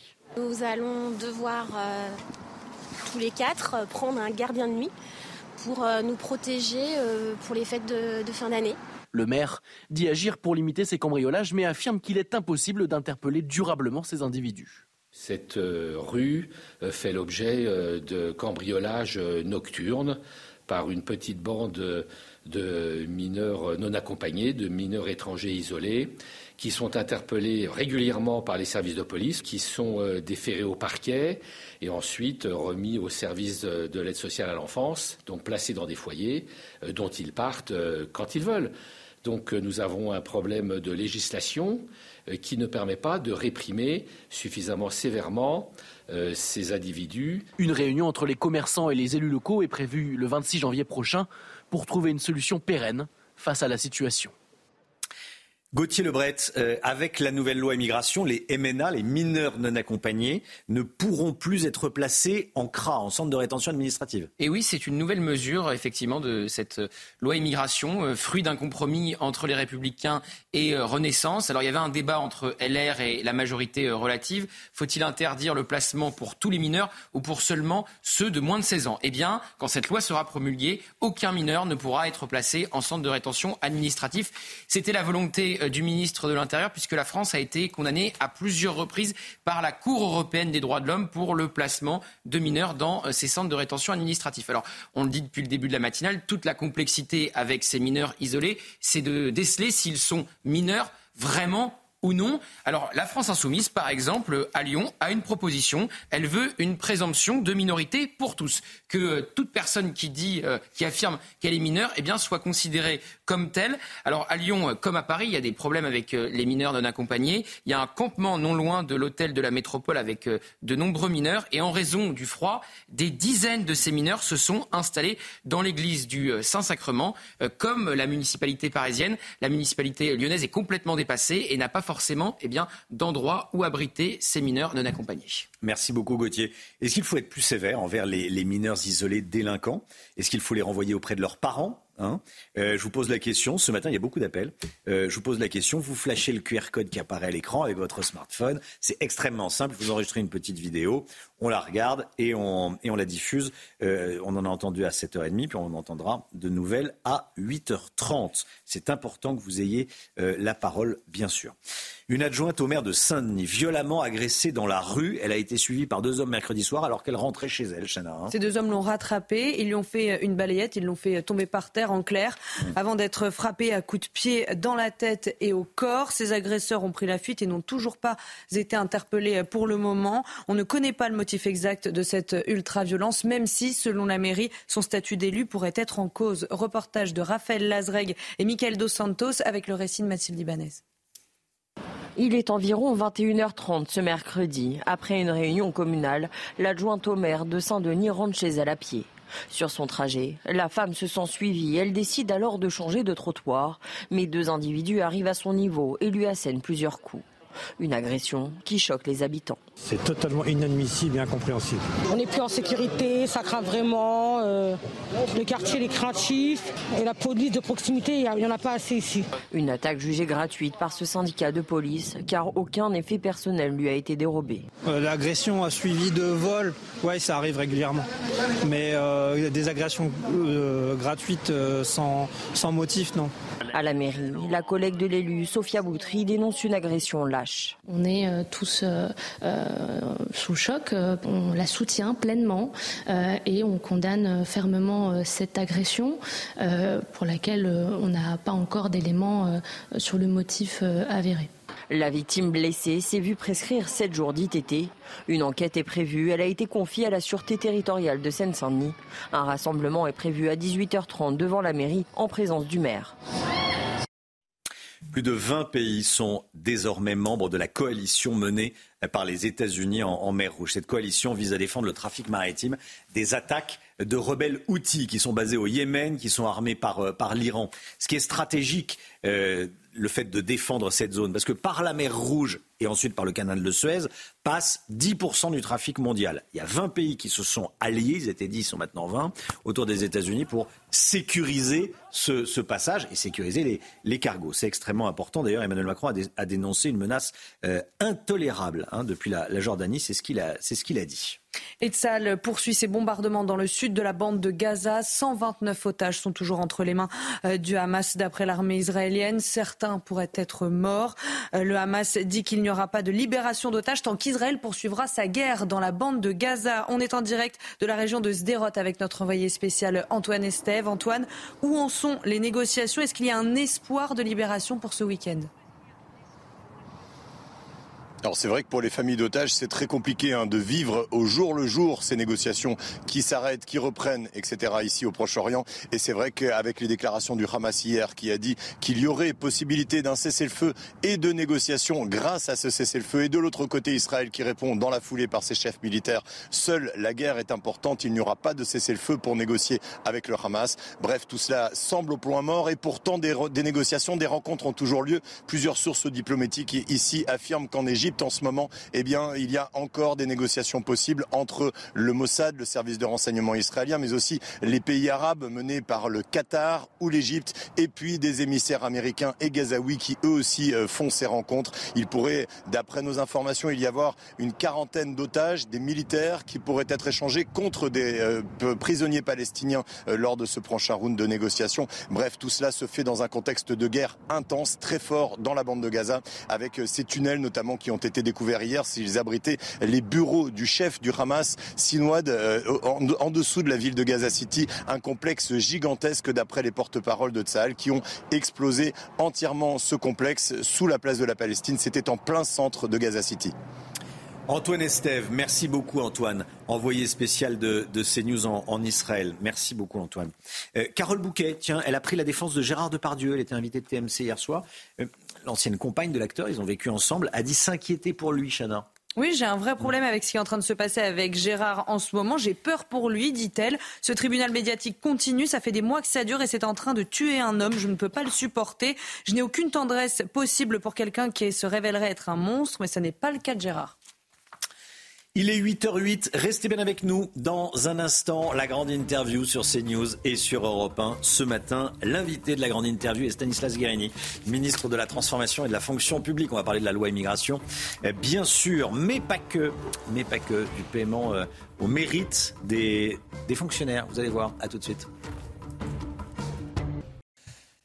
C'est News, il est 8h13, bienvenue à tous. Bonjour Monsieur le Ministre. Bonjour. Nous sommes avec Stanislas Guérini, ce matin ministre de la Transformation et de la Fonction publique pour cette grande interview sur CNews et sur Europe 1. La numéro 1 de la CGT, très présente la CGT dans le secteur public, appelle à des actions, je cite, de désobéissance civile concernant la loi immigration. Un joli mot, la désobéissance civile, qui revêt une réalité qu'il est beaucoup moins, ça veut dire ne pas respecter la loi, la désobéissance civile. Qu'est-ce que vous lui dites ce matin à Sophie Binet? La numéro 1 de la CGT Bien sûr, inacceptable, incompréhensible. Je lui dis quelque chose de très simple, mais c'est de se présenter aux élections et de gagner des élections. Moi, je suis attaché à quelque chose euh, qui est assez simple, qui s'appelle la démocratie. Il y a des parlementaires qui ont voté cette loi. Ils ont été élus. Ils ont un mandat qui a été euh, donné euh, par le peuple. Il faut appliquer le mandat qui a été donné par le peuple. Et donc, quand on est attaché à la démocratie, on est attaché à l'état de droit et à l'application de la loi. Et donc, à tous ceux qui ont des doutes sur l'application de la loi, ça peut concerner des responsables syndicaux. Présentez-vous aux élections. Euh, à tous ceux qui, euh, depuis des départements ou des villes, ne souhaitent pas appliquer une loi. Je dis gagner les élections et euh, faites ensuite appliquer les lois qui sont votées à l'Assemblée nationale. La numéro un de la CGT sort de son rôle en disant ça? Et d'évidence. Euh, il faut, vous savez, nous vivons des moments, je crois, qui sont difficiles pour notre pays et toutes les démocraties, d'une certaine façon, traversent des difficultés. Et donc, je crois qu'il faut garder un certain nombre de boussoles. L'état de droit en est une qui est fondamentale. Je suis évidemment très attaché et je suis attaché globalement à ceux qui ont reçu un mandat par le peuple à travers euh, une élection. Et je crois que c'est des valeurs auxquelles on pourrait tous se raccrocher dans des moments où il y a besoin je crois, de remettre un peu du cadre. Alors, il y en a qui ont reçu des, mandats lors d'élections, ce sont les présidents de, départements, euh, et notamment les présidents de départements de gauche. Euh, plus d'une trentaine de présidents de départements de, gauche, tout comme la mairie de Paris, d'ailleurs, qui est assimilée à un, département, qui, disent on va, on va pas appliquer certaines parties de la loi. Je leur fais la même réponse. Certains, d'ailleurs, de ceux-là se sont présentés à des élections nationales. Je pense à la maire de Paris. Euh, les électeurs n'ont pas fait le choix de lui confier, visiblement, moins de 2%, un mandat euh, national. Ils ont fait le choix de lui demander de rester maire de Paris et donc de s'occuper de la capitale. Et c'est déjà un mandat qui, je crois, doit bien l'occuper. Et donc, euh, respectons la loi votée par les parlementaires nationaux. C'est aussi simple que ça. Pardon d'être basique ce matin, mais parfois dans notre démocratie, je crois qu'il faut aussi rappeler un certain nombre de règles. Il y a derrière ça, évidemment, un débat qui est totalement euh, indigne, puisqu'il faut écouter la justification de celles et ceux qui parlent, qu'on puisse avoir une opposition sur un projet de loi, ça c'est tout à fait respectable, c'est même le débat démocratique. Mais ceux qui veulent nous faire croire qu'on aurait, avec cette loi, basculé dans un autre système de valeurs, alors que les principes qui y sont sont ceux qui euh, s'appliquent depuis bien longtemps dans notre pays. J'entends certains responsables politiques parler de préférence nationale euh, en oubliant que les principes que nous avons votés pour un certain nombre d'aides sont ceux qui s'appliquent depuis bien longtemps dans le pays. C'est totalement, évidemment, une grande fumisterie. Cette loi, a été votée par une grande majorité des parlementaires. Elle est d'ailleurs très majoritairement soutenue par nos concitoyens. Il faut l'appliquer, évidemment, parce que ça s'appelle la démocratie. 70% des Français la, soutiennent dans un sondage, euh, soutiennent le contenu du texte dans un sondage publié ce matin dans le, dans, le Figaro. Cette loi, vous, vous, euh, Stanislas Guérini, ministre de la fonction publique, vous la soutenez à, à 100% ou vous faites partie de ces ministres qui se bouchent le nez sur certains points du texte? Mais je la soutiens à 100%. Euh, que toutes les mesures ne soient pas les mesures qui ont été proposées par le gouvernement euh, au début. Que cette loi fasse soit le fruit d'un compromis parlementaire, c'est vrai. Il faut dire exactement la vérité. Mais je pense que les Français, ont parfaitement vu la façon dont le débat s'est déroulé. Mais ça n'empêche pas de rappeler que le texte qui a été proposé par le gouvernement, il est contenu dans cette loi. Je rappelle que dans le texte qui était proposé par le gouvernement, il y avait 27 mesures. À la fin du débat parlementaire, 26 des 27 mesures qui étaient proposées par le gouvernement ont été votées dans cette loi. Donc euh, cette loi, elle est utile pour notre pays, évidemment, y compris d'ailleurs des mesures. Vous mentionnez un certain nombre de sondages. J'ai noté que la plupart des mesures étaient soutenues extrêmement majoritairement, d'autres moins majoritairement. Je pense par exemple au fait d'interdire la présence de mineurs dans les centres de rétention administrative, mais ça n'empêche pas que nous assumons ces mesures-là aussi. Et je pense même que parfois, c'est l'honneur de la politique que de savoir prendre des mesures qui ne sont pas forcément toutes populaires. Mais moi, je suis très fier que dans cette loi, il y ait aussi des mesures de régularisation des travailleurs, ceux qui sont engagés dans notre pays, dans des métiers en tension, qui est des mesures pour pouvoir interdire. vous allez régulariser euh, des, personnes qui n'ont pas de papier aujourd'hui. Oui, qui sont euh, travailleurs, euh, qui cotisent, qui contribuent à la richesse nationale et qui le font dans des filières où nous avons besoin de bras, où nous avons besoin justement de talents. Et donc moi j'assume parfaitement. Vous voyez, c'est ça aussi la politique.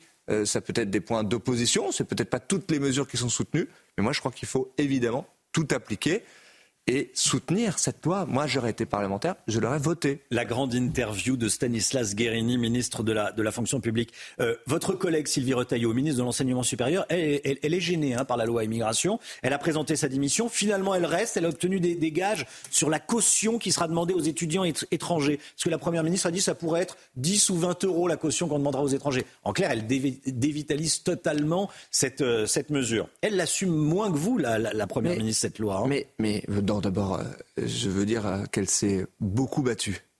Euh, j'en ai été témoin en première ligne hmm. pour justement que nous puissions bâtir une majorité pour cette loi. elle a été extrêmement courageuse. elle s'est engagée pour convaincre, pour trouver des compromis sur cette loi. Elle l'a fait avec le ministre de l'Intérieur qui lui aussi a mené un Il a pris travail le relais de Gérald Darmanin. extra- Non, pas le relais. Euh, ils l'ont fait ensemble. Quand LR a avec dit, euh, Franck Riester également, avec Gérald Darmanin, avec Olivier Dussopt. Non, non, non, non. Euh, ils ont été engagés euh, tous les deux euh, jusque dans la dernière ligne droite pour faire adopter cette loi. Donc, vous voyez, il y a des responsables politiques qui ont été courageux. Je pense aussi à l'ensemble des parlementaires qui ont voté euh, cette loi. Euh, il y a eu beaucoup de pression, beaucoup de pression médiatique euh, pour empêcher, au fond, que euh, ce qui doit être le fruit de la démocratie, encore une fois, puisse s'appliquer. Je veux saluer tous les parlementaires qui ont pris leurs responsabilités. Cette loi, on n'a jamais dit qu'elle était parfaite. Je l'ai dit moi-même, c'est le fruit d'un compromis et d'un travail. La seule question qui vaille, c'est est-ce qu'elle est utile pour notre pays? La réponse, c'est oui. Et je veux le dire d'une majorité qui est globalement très courageuse. Vous connaissez beaucoup de pays dans le monde qui, cette année, en 2023, ont fait adopter une réforme des retraites, une loi sur l'immigration, une loi sur l'assurance chômage, ont modifié euh, les conditions de perception euh, du RSA, par exemple. quelles conditions? Euh, Bien sûr. Bien sûr que c'est difficile. Hmm. C'est le choix que les Français ont fait de donner une majorité relative. Donc, les choses se font parfois dans la difficulté. Mais reconnaissez que les choses avancent. Et je ne connais pas, moi, beaucoup de pays qui ont pris des mesures aussi importantes, aussi Alors, difficiles parfois, justement. pour justement faire avancer notre pays. Stanislas Guérini, ministre de la fonction publique, euh, sur CNews et Europe 1 pour la grande interview. Euh, Éric Ciotti est furieux. Euh, il a écouté Elisabeth Borne sur une radio le matin. Euh, il a prévenu qu'il n'y aurait pas d'autre accord possible euh, si elle ne défendait pas plus le, le texte. C'est un risque? Non mais je, je ne comprends même pas ces, ces injonctions. Nous nous avons bâti euh, un compromis et cette loi, encore une fois, c'est le fruit de ce compromis. Euh, Justement, il nous dit, euh, souhaitons- appliquons, appliquons ce qui a été décidé et ne- et ne dévendez pas ce qui a été décidé. évidemment appliquée. Hmm. Euh, mais respecter l'état de droit, c'est aussi dire en transparence que nous pensons qu'il y a des mesures qui ont été proposées par les républicains, euh, qui ont été au final adoptées dans la loi, sur lesquelles on peut avoir un doute sur leur caractère constitutionnel. Et donc, et c'est d'ailleurs pas la première fois, y compris euh, sous cette majorité, le président de la République avait lui-même saisi le Conseil constitutionnel pour d'autres lois dans son premier euh, quinquennat. Donc nous saisissons le Conseil constitutionnel, c'est bien normal, c'est comme ça que doivent se passer les choses dans notre pays.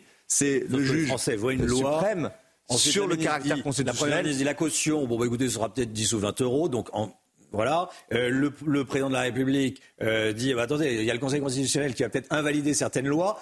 On a même presque l'impression que certains disent, euh, croisons les doigts pourvu que le Faisons Conseil les choses de façon les transparente. Faisons les choses de façon transparente. Nous, nous Mmh. avons, dans le cadre du débat, c'était en commission mixte paritaire, est-ce que ça aurait été mieux au grand jour, dans l'hémicycle? La, la réponse, c'est oui. Moi, j'aurais préféré qu'il y ait un débat. On était prêt à lui laisser plusieurs semaines pour que, article par article, on puisse justement, devant les Français, débattre de chacune des de- mesures. Il y a eu un autre choix qui a été fait, je le rappelle, Mmh. par les oppositions, qui se sont toutes alliées pour refuser le débat dans l'hémicycle. Il y a eu un travail qui a été mené en commission mixte paritaire. Nous avons toujours dit euh, notre soutien à la loi, évidemment, et je crois que je ne suis pas ambigu devant vous ce matin. Notre doute sur certaines mesures, il y aura un juge pour ça qui s'appelle le Conseil constitutionnel. Stanislas Guérini, ministre de la fonction publique. L'augmentation rapide du nombre d'étrangers en France participe à l'embolie de beaucoup de nos services publics. C'est ce qu'a dit Édouard Philippe dans, euh, dans l'Express il y a quelques, quelques semaines. Euh, quel impact a l'immigration sur nos services publics? Vous êtes Mais, le ministre de la fonction Vous publique. savez, et je, je l'ai déjà dit à votre antenne, moi je crois que les thèses euh, du grand remplacement euh, sont des thèses qui sont à la fois fausses là, et, et hein. C'est Je, vais répondre. euh, je vais répondre. ouais. Euh, mais euh, donc je, commence par ce point-là, puisque Mm. ce n'est pas Édouard Philippe qui le dit évidemment, c'est plutôt dans un autre champ de la vie politique. On entend parfois ces thèses-là. Moi, je les combats. Je les combattrai toujours de toutes mes forces parce que je crois que c'est à la fois faux et ça donne une vision indigne des étrangers dans notre pays. C'est, je crois, une vision qui est xénophobe. Maintenant, si on veut être crédible pour se battre politiquement contre ces vues-là, alors il faut aussi reconnaître un certain nombre de réalités. Et c'est ce que fait Édouard Philippe. Euh, je partage son point sur des points précis de nos politiques publiques. Euh, il suffit de voir dans nos préfectures que oui, il y a des points de tension parfois, dus en grande partie à la complexité de notre système euh, d'immigration. Cette loi, par exemple, elle nous permettra de diviser les délais par trois. Parce qu'on réduit justement le nombre de procédures par trois. Il y a des points de tension dans nos services publics sur des euh, politiques publiques, par exemple comme celle de l'hébergement d'urgence. Chacun sait. J'ai été au Parlement rapporteur du budget sur cette question-là, de l'immigration, de l'asile, de l'intégration. c'est un secret pour personne que notre système d'hébergement d'urgence est mis en tension aussi pour des questions et parfois très, par an, très hein. légitimement. Vous avez entendu le président de la très légitimement. 2 Quand milliards par an pour l'hébergement on donne d'urgence. l'asile. 60% des bénéficiaires sont en situation irrégulière. Mais, mais quand, quand on donne l'asile à un certain nombre d'étrangers qui viennent dans notre pays, euh, quand ils deviennent des réfugiés, Mm. alors c'est évidemment extrêmement légitime euh, de pouvoir apporter aussi les moyens de la France. Mais vous voyez, dire la vérité, je crois que c'est le rôle des responsables politiques, c'est à la fois exprimer des convictions, moi je ne crois pas à la théorie du grand remplacement, et avoir un regard lucide sur des réalités. Oui, certaines politiques publiques sont impactées, évidemment, Faudra en par la question de faudra l'immigration. en venir à un référendum euh, sur, cette question, sur ces questions d'immigration Moi, je crois que ce demander, la- demander aux Français euh, ce qu'ils en pensent. On leur a jamais posé Mais la question. ce qu'attendent nos rien, concitoyens, l'immigration. c'est de l'efficacité. Ce que nous faisons en adoptant la loi de Mmh. façon responsable sur l'immigration, c'est de proposer des solutions qui sont efficaces immédiatement, qui vont nous donner des moyens pour pouvoir, par exemple, expulser euh, les étrangers en France et le faire de façon efficace. Je note quand même, c'est un peu paradoxal, pour des responsables politiques, que le président de la République a interrogé il y a peu de temps sur la possibilité d'étendre le champ euh, des questions qu'on pourrait poser via un référendum, qui nous ont tous dit, le président Larcher a dit absolument pas non, c'est niet, et qui ensuite, le jour d'après, nous demande des référendums sur l'immigration qui ne sont pas dans les champs possibles aujourd'hui. Je crois qu'il faut que chacun balaye devant sa porte, retrouve un tout petit peu de cohérence, et on pourra avancer plus sereinement peut-être. Vous préparez le projet de loi pour réformer le statut de fonctionnaire, monsieur le ministre de la fonction publique. Euh, sans tabou, vous assumez de réfléchir à instaurer une prime au mérite dans la fonction publique. Alors ça, ça peut secouer le cocotier. Qu'est-ce que vous prévoyez exactement? Comment est-ce que vous comptez vous y prendre? Mais moi, je, je considère euh, que c'est normal de pouvoir euh, mieux rémunérer des agents publics qui sont euh, engagés.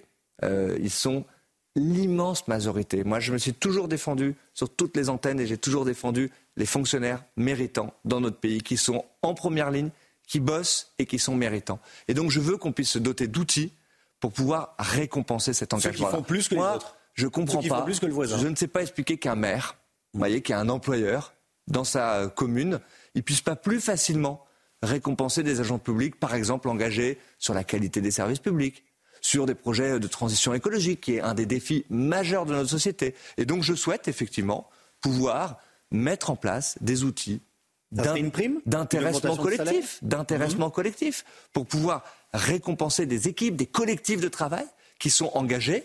Par De exemple, l'intéressement dans la fonction par- publique. Oui, bien sûr.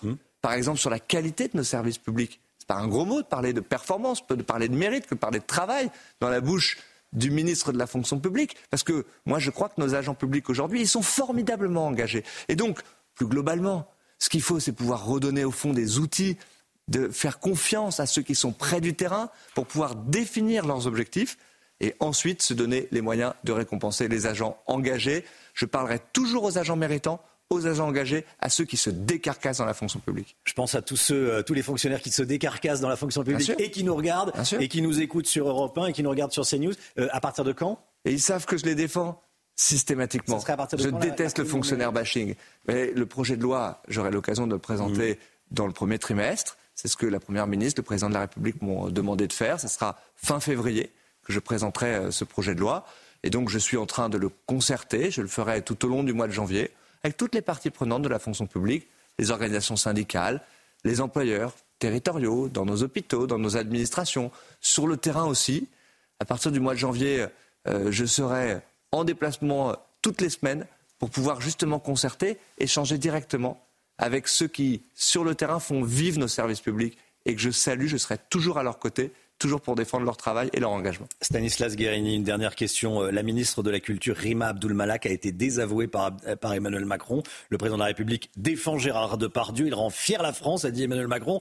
Euh, contrairement à ce qu'a dit la ministre de la, de la Culture, vous êtes dans quel camp? Vous, vous regardez Non, a- encore les films de Pardon, Gérard Depardieu ou pas Il n'y a, a- pas de camp.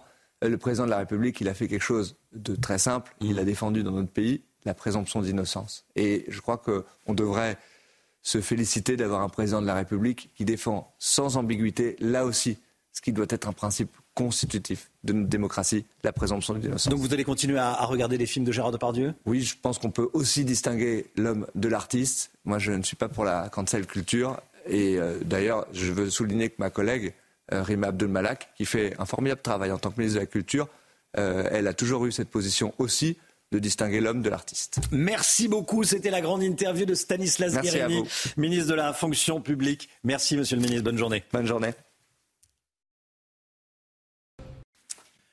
C'est News, il est bientôt 8h30. Merci d'être là. On était à l'instant avec le ministre de la fonction publique euh, qui a fait plusieurs annonces. Bon, là, petite question sur Gérard Depardieu. Il va continuer à regarder les films de Gérard Depardieu. Bon, c'est c'est important, je c'est très politique. Hein. Emmanuel Macron en a parlé euh, l'autre jour. Bon, voilà, on a parlé de la prime au mérite, euh, rémunération au mérite pour les, fonctionnaires, ça va se mettre en place l'année prochaine.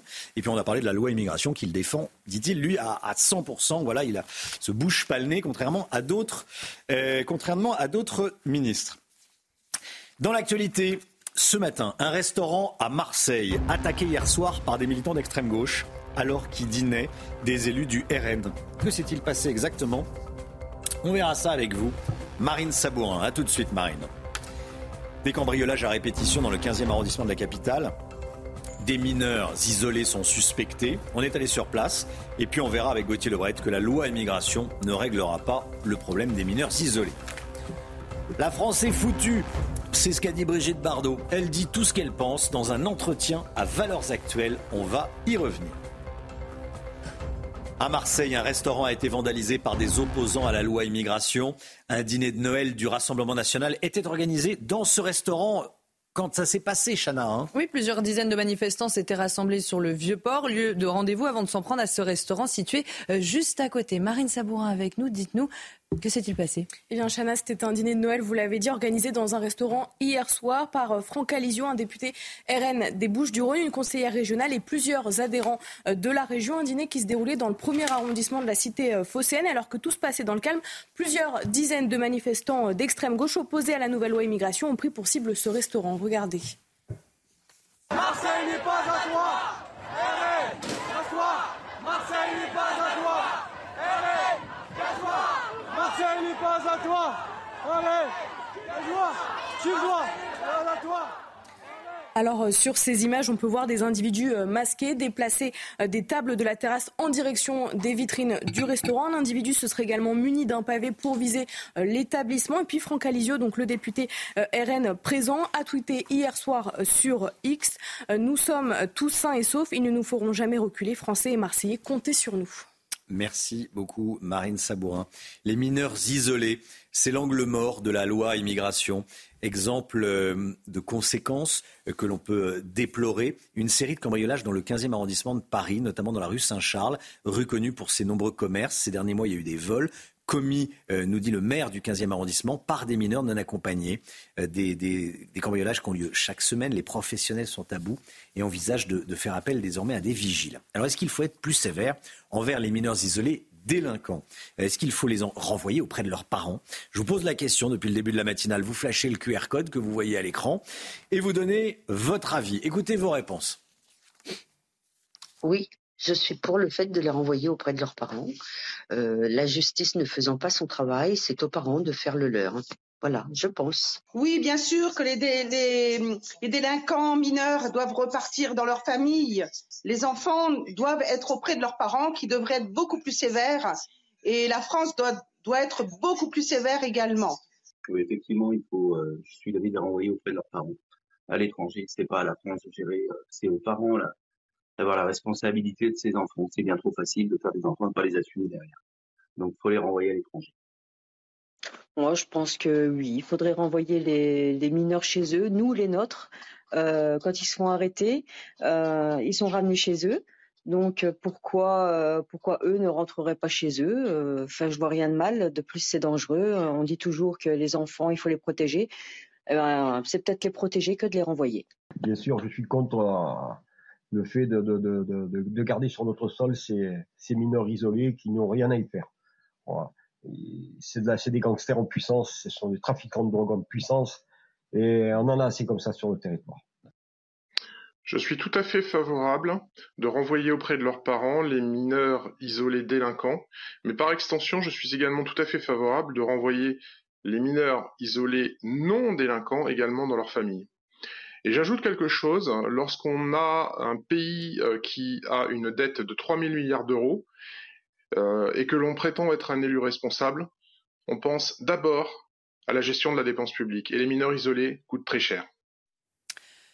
Alors effectivement, hein, euh, la gestion des mineurs isolés, ça a un coût. Il hein, ne faut pas se raconter d'histoire. Et dans certains départements, euh, eh bien, ils tirent la sonnette d'alarme puisqu'il n'y a plus d'argent pour il y a plus d'argent pour, pour loger et s'occuper des mineurs non accompagnés. Il y a eu des, des, à l'aide financière, entre guillemets, dire on ne peut plus les loger, euh, notamment dans les, dans les Bouches du Rhône, mais d'autres, d'autres, dans d'autres départements. 25 000 euros par, par an et par mineur en moyenne. 25 000 euros par an et par, mineur. Donc euh, on, fait le calcul et dans, dans certains départements, ils n'ont plus d'argent techniquement. Euh, Emmanuel Macron est en Jordanie. Il est allé fêter Noël avec les militaires, qu'on salue bien. Euh, on le dit, on le répète depuis le début de la matinale, mais c'est vrai qu'il y a de nombreux militaires euh, qui sont euh, projetés, comme on dit, qui sont à l'étranger. C'est le cas en Jordanie.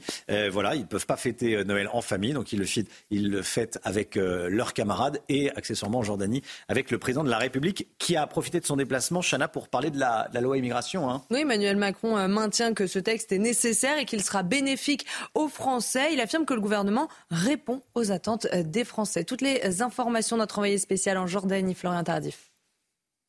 Écoutez, Emmanuel Macron continue en coulisses de défendre la loi immigration et cela malgré euh, les critiques, répétant comme il l'a fait devant ses ministres lors du dernier Conseil des ministres que non, après les votes de mardi dernier, la France n'était pas devenue un État crypto-fasciste. Il réfute d'ailleurs le terme de priorité nationale utilisé par ses détracteurs à gauche pour expliquer que la majorité présidentielle aurait repris des propositions du Rassemblement national. Non, ce n'est pas vrai. Le gouvernement répond uniquement aux attentes des Français. Il y a un problème avec l'immigration illégale, juge ces derniers. D'ailleurs, le président de la République le reconnaît également euh, volontiers. C'est pour cela que cette loi était euh, nécessaire. Et quant aux ministres qui ont menacé euh, de démissionner ces derniers temps, je peux vous dire, selon mes informations, qu'il a peu apprécié, très peu apprécié même cette initiative, ces menaces faisant comprendre que lui, on ne le menace pas.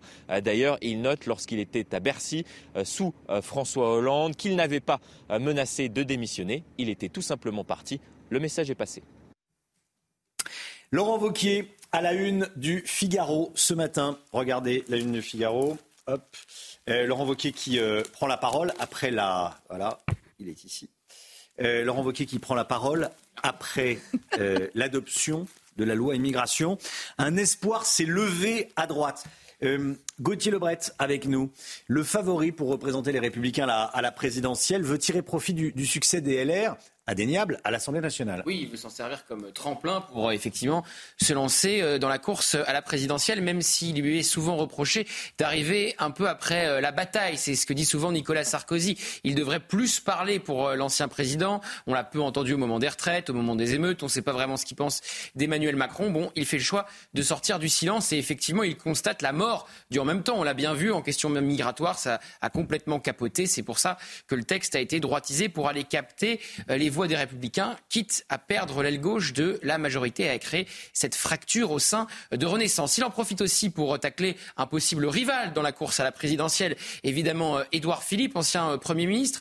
Il dit en gros euh, qu'Édouard Philippe manque de courage et qu'il n'est pas capable de dire s'il y a trop ou pas assez d'étrangers dans le pays. Il explique qu'il lui a posé la question quand il était encore à Matignon et qu'Édouard Philippe, à l'époque, avait botté en touche et avait refusé de répondre. Alors aussi, Laurent Wauquiez anticipe également ce que pourrait faire le Conseil constitutionnel, c'est-à-dire censurer une partie de cette loi. Il dit la loi va passer à la moulinette au Conseil constitutionnel. Et effectivement, une grande partie du texte, et c'est d'ailleurs quasiment le souhait caché d'Emmanuel Macron, pourrait être censuré. On parle évidemment des points les plus durs, les plus à droite. Il dit d'ailleurs que c'est un jeu dangereux auquel joue euh, Emmanuel Macron. Et puis par contre, si le Conseil constitutionnel censure une partie de ce texte, ça sera un argument parfait à la fois pour les républicains, mais aussi pour le Rassemblement national, pour vendre leur réforme de la Constitution pour que des mesures plébiscitées par les Français puissent être adoptées. Merci beaucoup Gauthier Lebret. On va aller à, Notre-Dame-des-Landes. Pourquoi? Parce que rien ne va plus entre les anciens et les nouveaux zadistes. Il y a de nouveaux zadistes qui sont extrêmement radicaux, violents avec les anciens. Ils les traitent de paysans capitalistes. Vous allez voir. Bon, ce qui est, ce qui est une, insulte euh, entre zadistes. Euh, certains habitants décrivent une ambiance délétère à l'intérieur de cette ZAD. Oui, vous l'avez dit, Romain, des militants arrivés récemment sont accusés de radicalisme et ont poussé euh, certains combattants de la première heure à partir. Reportage de Michael Chailloux et Jean-Michel Decaze. Depuis trois ans, de nouveaux arrivants ont implanté dans l'illégalité leurs habitations dans la campagne de Notre-Dame-des-Landes. La cohabitation avec les zadistes historiques se passe mal, au point que certains agriculteurs qui bénéficiaient des terres libérées lorsque le projet d'aéroport a été abandonné sont partis. Une frange radicale s'est enquistée sur la ZAD. Ceux qui ont des projets qui tiennent la route qui signent des baux avec le département sont systématiquement visés. Ils sont vus comme étant des traites à la lutte. Les maires de Notre-Dame-des-Landes et de Vigneux de Bretagne, la commune voisine, sont allés en parler aux conseillers de Gérald Darmanin. Les habitants sont parfois importunés par l'attitude de ces nouveaux zadistes quand ils font des rêves parties, musique très fort, euh, ça par contre ça j'aime autrement le reste non, j'ai pas de. Des zadistes de la première heure ont eu leur voiture brûlée par les derniers arrivants, qui se considèrent comme les gardiens de l'esprit de la lutte, accusant leurs aînés d'être devenus des paysans capitalistes. Environ 150 personnes selon les saisons, certains se réclamant des soulèvements de la terre, viennent ainsi grossir les rangs de la ZAD. Voilà, c'est assez fou ce qui se passe là-bas. Euh, on est en direct avec Laurent Oberton, qui est écrivain, qui a écrit le livre Raisonnablement sexiste, et puis il y a quelques années, La France Orange Mécanique. Merci beaucoup, euh, Laurent Burton, d'être avec nous en direct ce matin dans la, matinale de, de CNews. Je voulais vous entendre sur la loi immigration parce que euh, elle a été votée et depuis le vote, l'exécutif une partie de l'exécutif court les plateaux télé pour dire qu'il faut édulcorer le texte. Alors ce n'était pas le cas à l'instant de Stanislas Guérini, qui était mon invité dans la grande interview euh, sur CNews et, sur Europe 1. Il a dit qu'il l'assumait à, 100%. Enfin, la Première ministre est allée quand même très rapidement sur une chaîne de radio, sur une radio du, service public pour dire que la caution euh, qu'on demandait aux étudiants étrangers allait être de 20 à, 30 euros, que, bon, tout ensuite le président de la République dit que ça va passer au Conseil euh, constitutionnel on a l'impression qu'ils croisent les doigts pour que tout ne soit pas validé. Euh, qu'est-ce que ça dit euh, du, pays, Laurent Burton? Quelle est votre analyse? Bah, ça dit beaucoup de choses. C'est vrai que la, majorité, le gouvernement est complètement tétanisé par la situation. Euh, je pense qu'il a pris acte que les Français voulaient, ne voulaient plus de cette immigration et voulaient qu'il se passe des choses. Et euh, bah, eux-mêmes, la majorité, se font peur, euh, se, tiennent avec ce fameux chantage à l'extrême droite qui paralyse tout débat public sur la question depuis des années et n'ose pas, euh, n'ose pas aller plus loin que la communication. Là, on le voit, on annonce une loi dure, soi-disant, alors que c'est vraiment le début d'un frémissement. évidemment, la France insoumise rend un fier service à la majorité en, jouant le, théâtre de l'indignation, euh, des heures sombres et de l'apocalypse, etc. Hmm. Euh, la majorité, elle peut s'en frotter les mains parce qu'en réalité, elle n'a, elle n'a rien fait et elle, elle, va, elle va continuer à faire en sorte que les choses pourrissent et durent sans avoir à prendre des décisions euh, sérieuses. Le, le, Rassemblement national, lui, peut se satisfaire d'une, d'une victoire politique symbolique, mais sur le fond, il ne s'est rien passé. Et il ne se passera rien puisque le Conseil constitutionnel va euh, défaire les seules vraies mesures que contenait ce, projet de loi. Donc ça va être totalement dévitalisé, c'est ce que vous nous dites. Ah oui, absolument. On en revient à, toutes les lois immigration qu'on nous a présentées depuis des années comme étant dures et comme étant euh, euh, sévères. Et à la fin des fins, on se rend compte que l'immigration légale et illégale, ça changera quasiment rien. Il y aura même encore plus de régularisation, c'est-à-dire d'amnistie pour des hors-la-loi une manière, de, une manière encore une fois, de, de, mépriser la loi rendue au nom du peuple français. Les OQTF ne seront toujours pas plus exécutés. Et aujourd'hui, malheureusement, on est très loin des préoccupations populaires qui sont d'interrompre et voire d'inverser cette immigration. Et la volonté du peuple, malheureusement, euh, elle passe très très loin derrière les petits calculs politiciens. Alors, vous avez entendu la numéro un de la CGT, Sophie Binet, qui dit, euh, qui parle de désobéissance civile, qui dit qu'il va falloir euh, pratiquer la désobéissance civile. Euh, la désobéissance civile, ça veut dire pas respecter la loi. Hein. C'est un joli mot pour dire bon. Euh, 32 départements de gauche refusent d'appliquer une partie de la loi.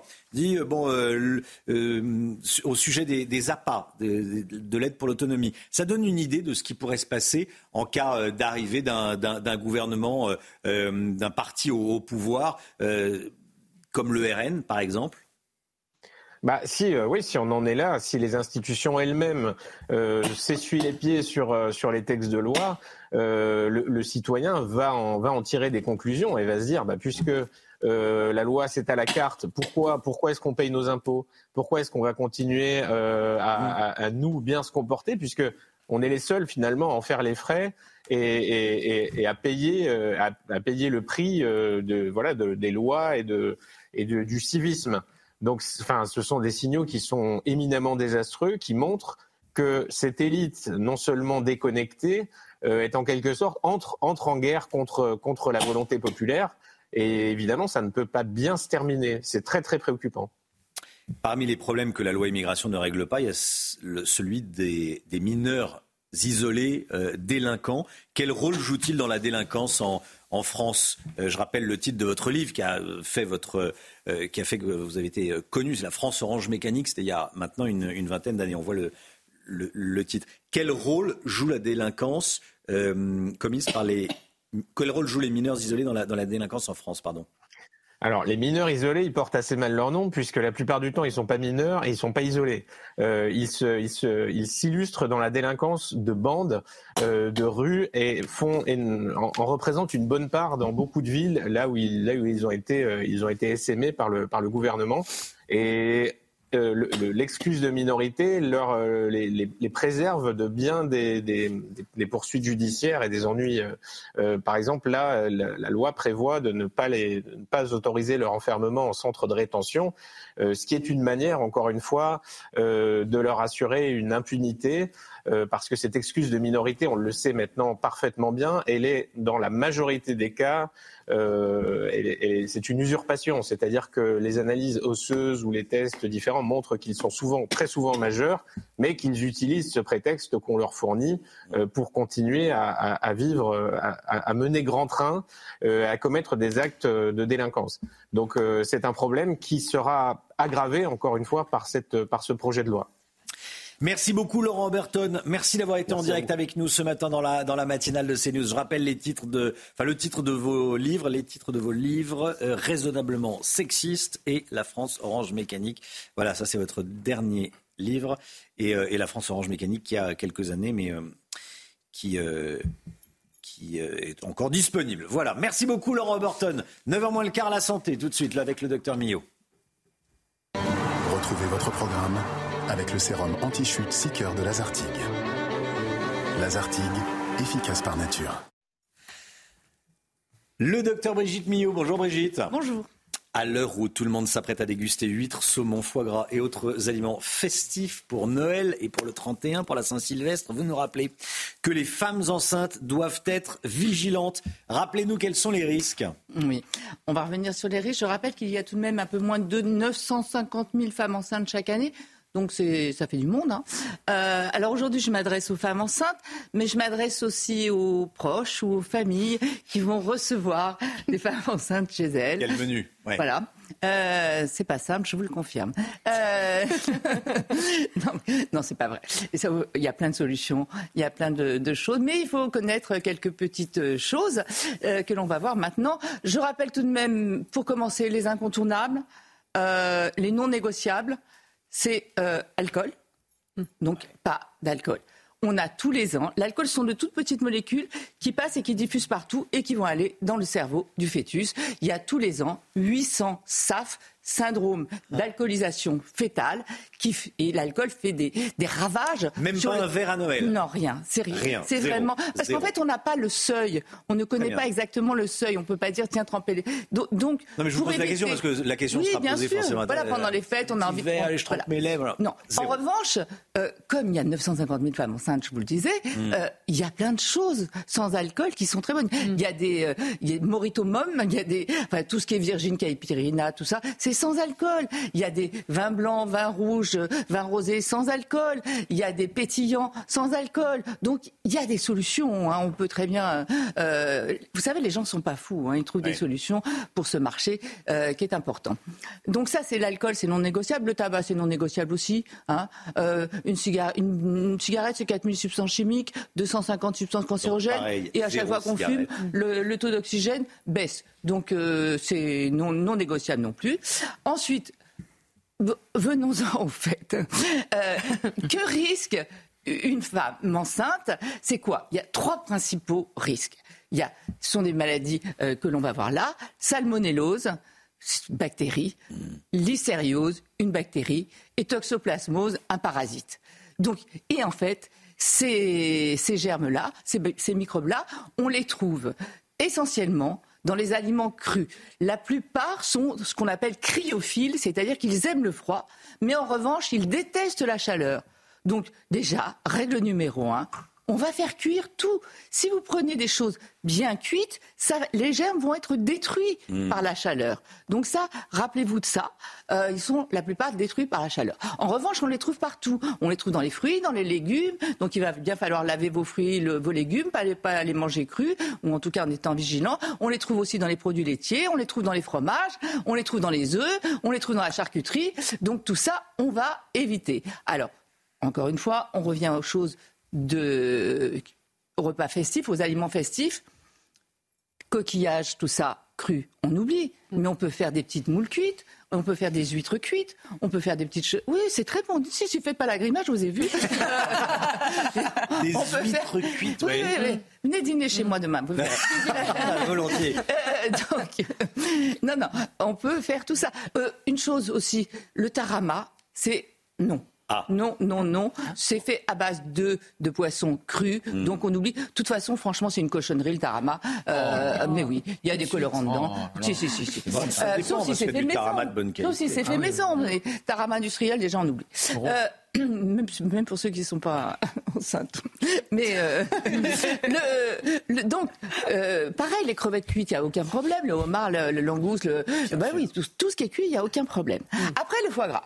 Ah. Y il y, a des Vraiment, il y a des produits, des fabricants de foie gras du Sud-Ouest qui sont très malins et devant le marché, ils ont fait des foie gras spéciaux pour les femmes enceintes. Mais tous ceux qui sont en bocaux, qui sont pasteurisés, qui sont tout ça, vous pouvez y aller. Donc on en trouve partout, pas de souci, faut pas hésiter. Foie gras en bocal, oui. Oui, il faut tout, ce qui est vraiment bien cuit, oui. Après, par- pareil, pour les, euh, pour les dindes, cha- chapons ou autres, et, et farces, tout ça, du moment que c'est bien cuit, il n'y a aucun problème. Pour les fromages, il faut des fromages pasteurisés, des fromages à pâte dure, tout ça, aucun problème. Exemple de fromage interdit Euh, ben, tout, tout ce qui est au lait cru Oui. tout, tout ça, ou alors vous savez ce que à croûte fleurie, tout, ce- tout ça, non. Hmm. Pas de Euh, cru, pas de euh, croûte non, non, pas, pas de roquefort, pas de choses comme ça. En revanche, euh, comté, gruyère, tout ça, vous pouvez faire. Hmm. Euh, il me semble que j'ai oublié quelque chose d'important, mais peut-être que ça va me revenir.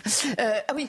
Pas de mayonnaise, parce que j'ai parlé des, des coquillages. Ouais. Pas de mayonnaise au lait cru. En revanche, la mayonnaise en pot, là, vous pouvez, la mayonnaise industrielle. Donc, vous voyez, on trouve toujours des petites solutions. La bûche, crème pâte, tout ce qui est à base d'œufs, on oublie. Dans la bûche, il y a de la crème pâtissière, tout ça. Non. Euh, pas, euh, Il y en a qui font de la, la mousse au chocolat maison. Bah, non, parce qu'il y a des œufs dedans. Voilà. Mais il y a tellement d'autres solutions. Voilà. Donc, faites-vous plaisir. Il y a plein de choses à faire pour les fêtes. Et joyeux Noël à tout le monde. Voilà, tous ces bons conseils, vous allez les appliquer, vous Bien parce que, sûr. Bah oui, parce que vous avez une, euh, une, de vos une filles qui, attend un heureux événement. Et puis, il y a Ça, un bonheur. tellement beau cadeau Bah à oui. la fin qu'on peut se priver pendant quelques temps. Merci Brigitte. Fierté. C'était votre programme avec le sérum anti-chute Seeker de Lazartigue. Lazartigue, efficace par nature. Joyeux Noël à tous. Merci Joyeux beaucoup d'être euh, d'être avec nous. Voilà, toute les toute l'équipe de la matinale vous souhaite un Joyeux Noël. Et on se retrouve voilà, certains la semaine prochaine, Chana sera là la semaine prochaine, il y aura Anthony c'est il y aura. Thierry Cabagne, il y aura Brigitte. Millot également, Lomic euh, non, Alexandra euh, quelques jours également. Voilà. On nous abandonne. Euh, un immense merci pour votre fidélité. On a battu un record d'audience cette semaine. Merci pour votre fidélité, merci pour votre confiance. Euh, on se retrouve l'année prochaine. Euh, demain, je vois Brigitte qui fait des grands signes. Non, je n'ai pas fait penser que j'ai fait ça. Et ça, Brigitte ça veut dire Millot, que Romain n'oublie pas d'annoncer l'émission. Voilà.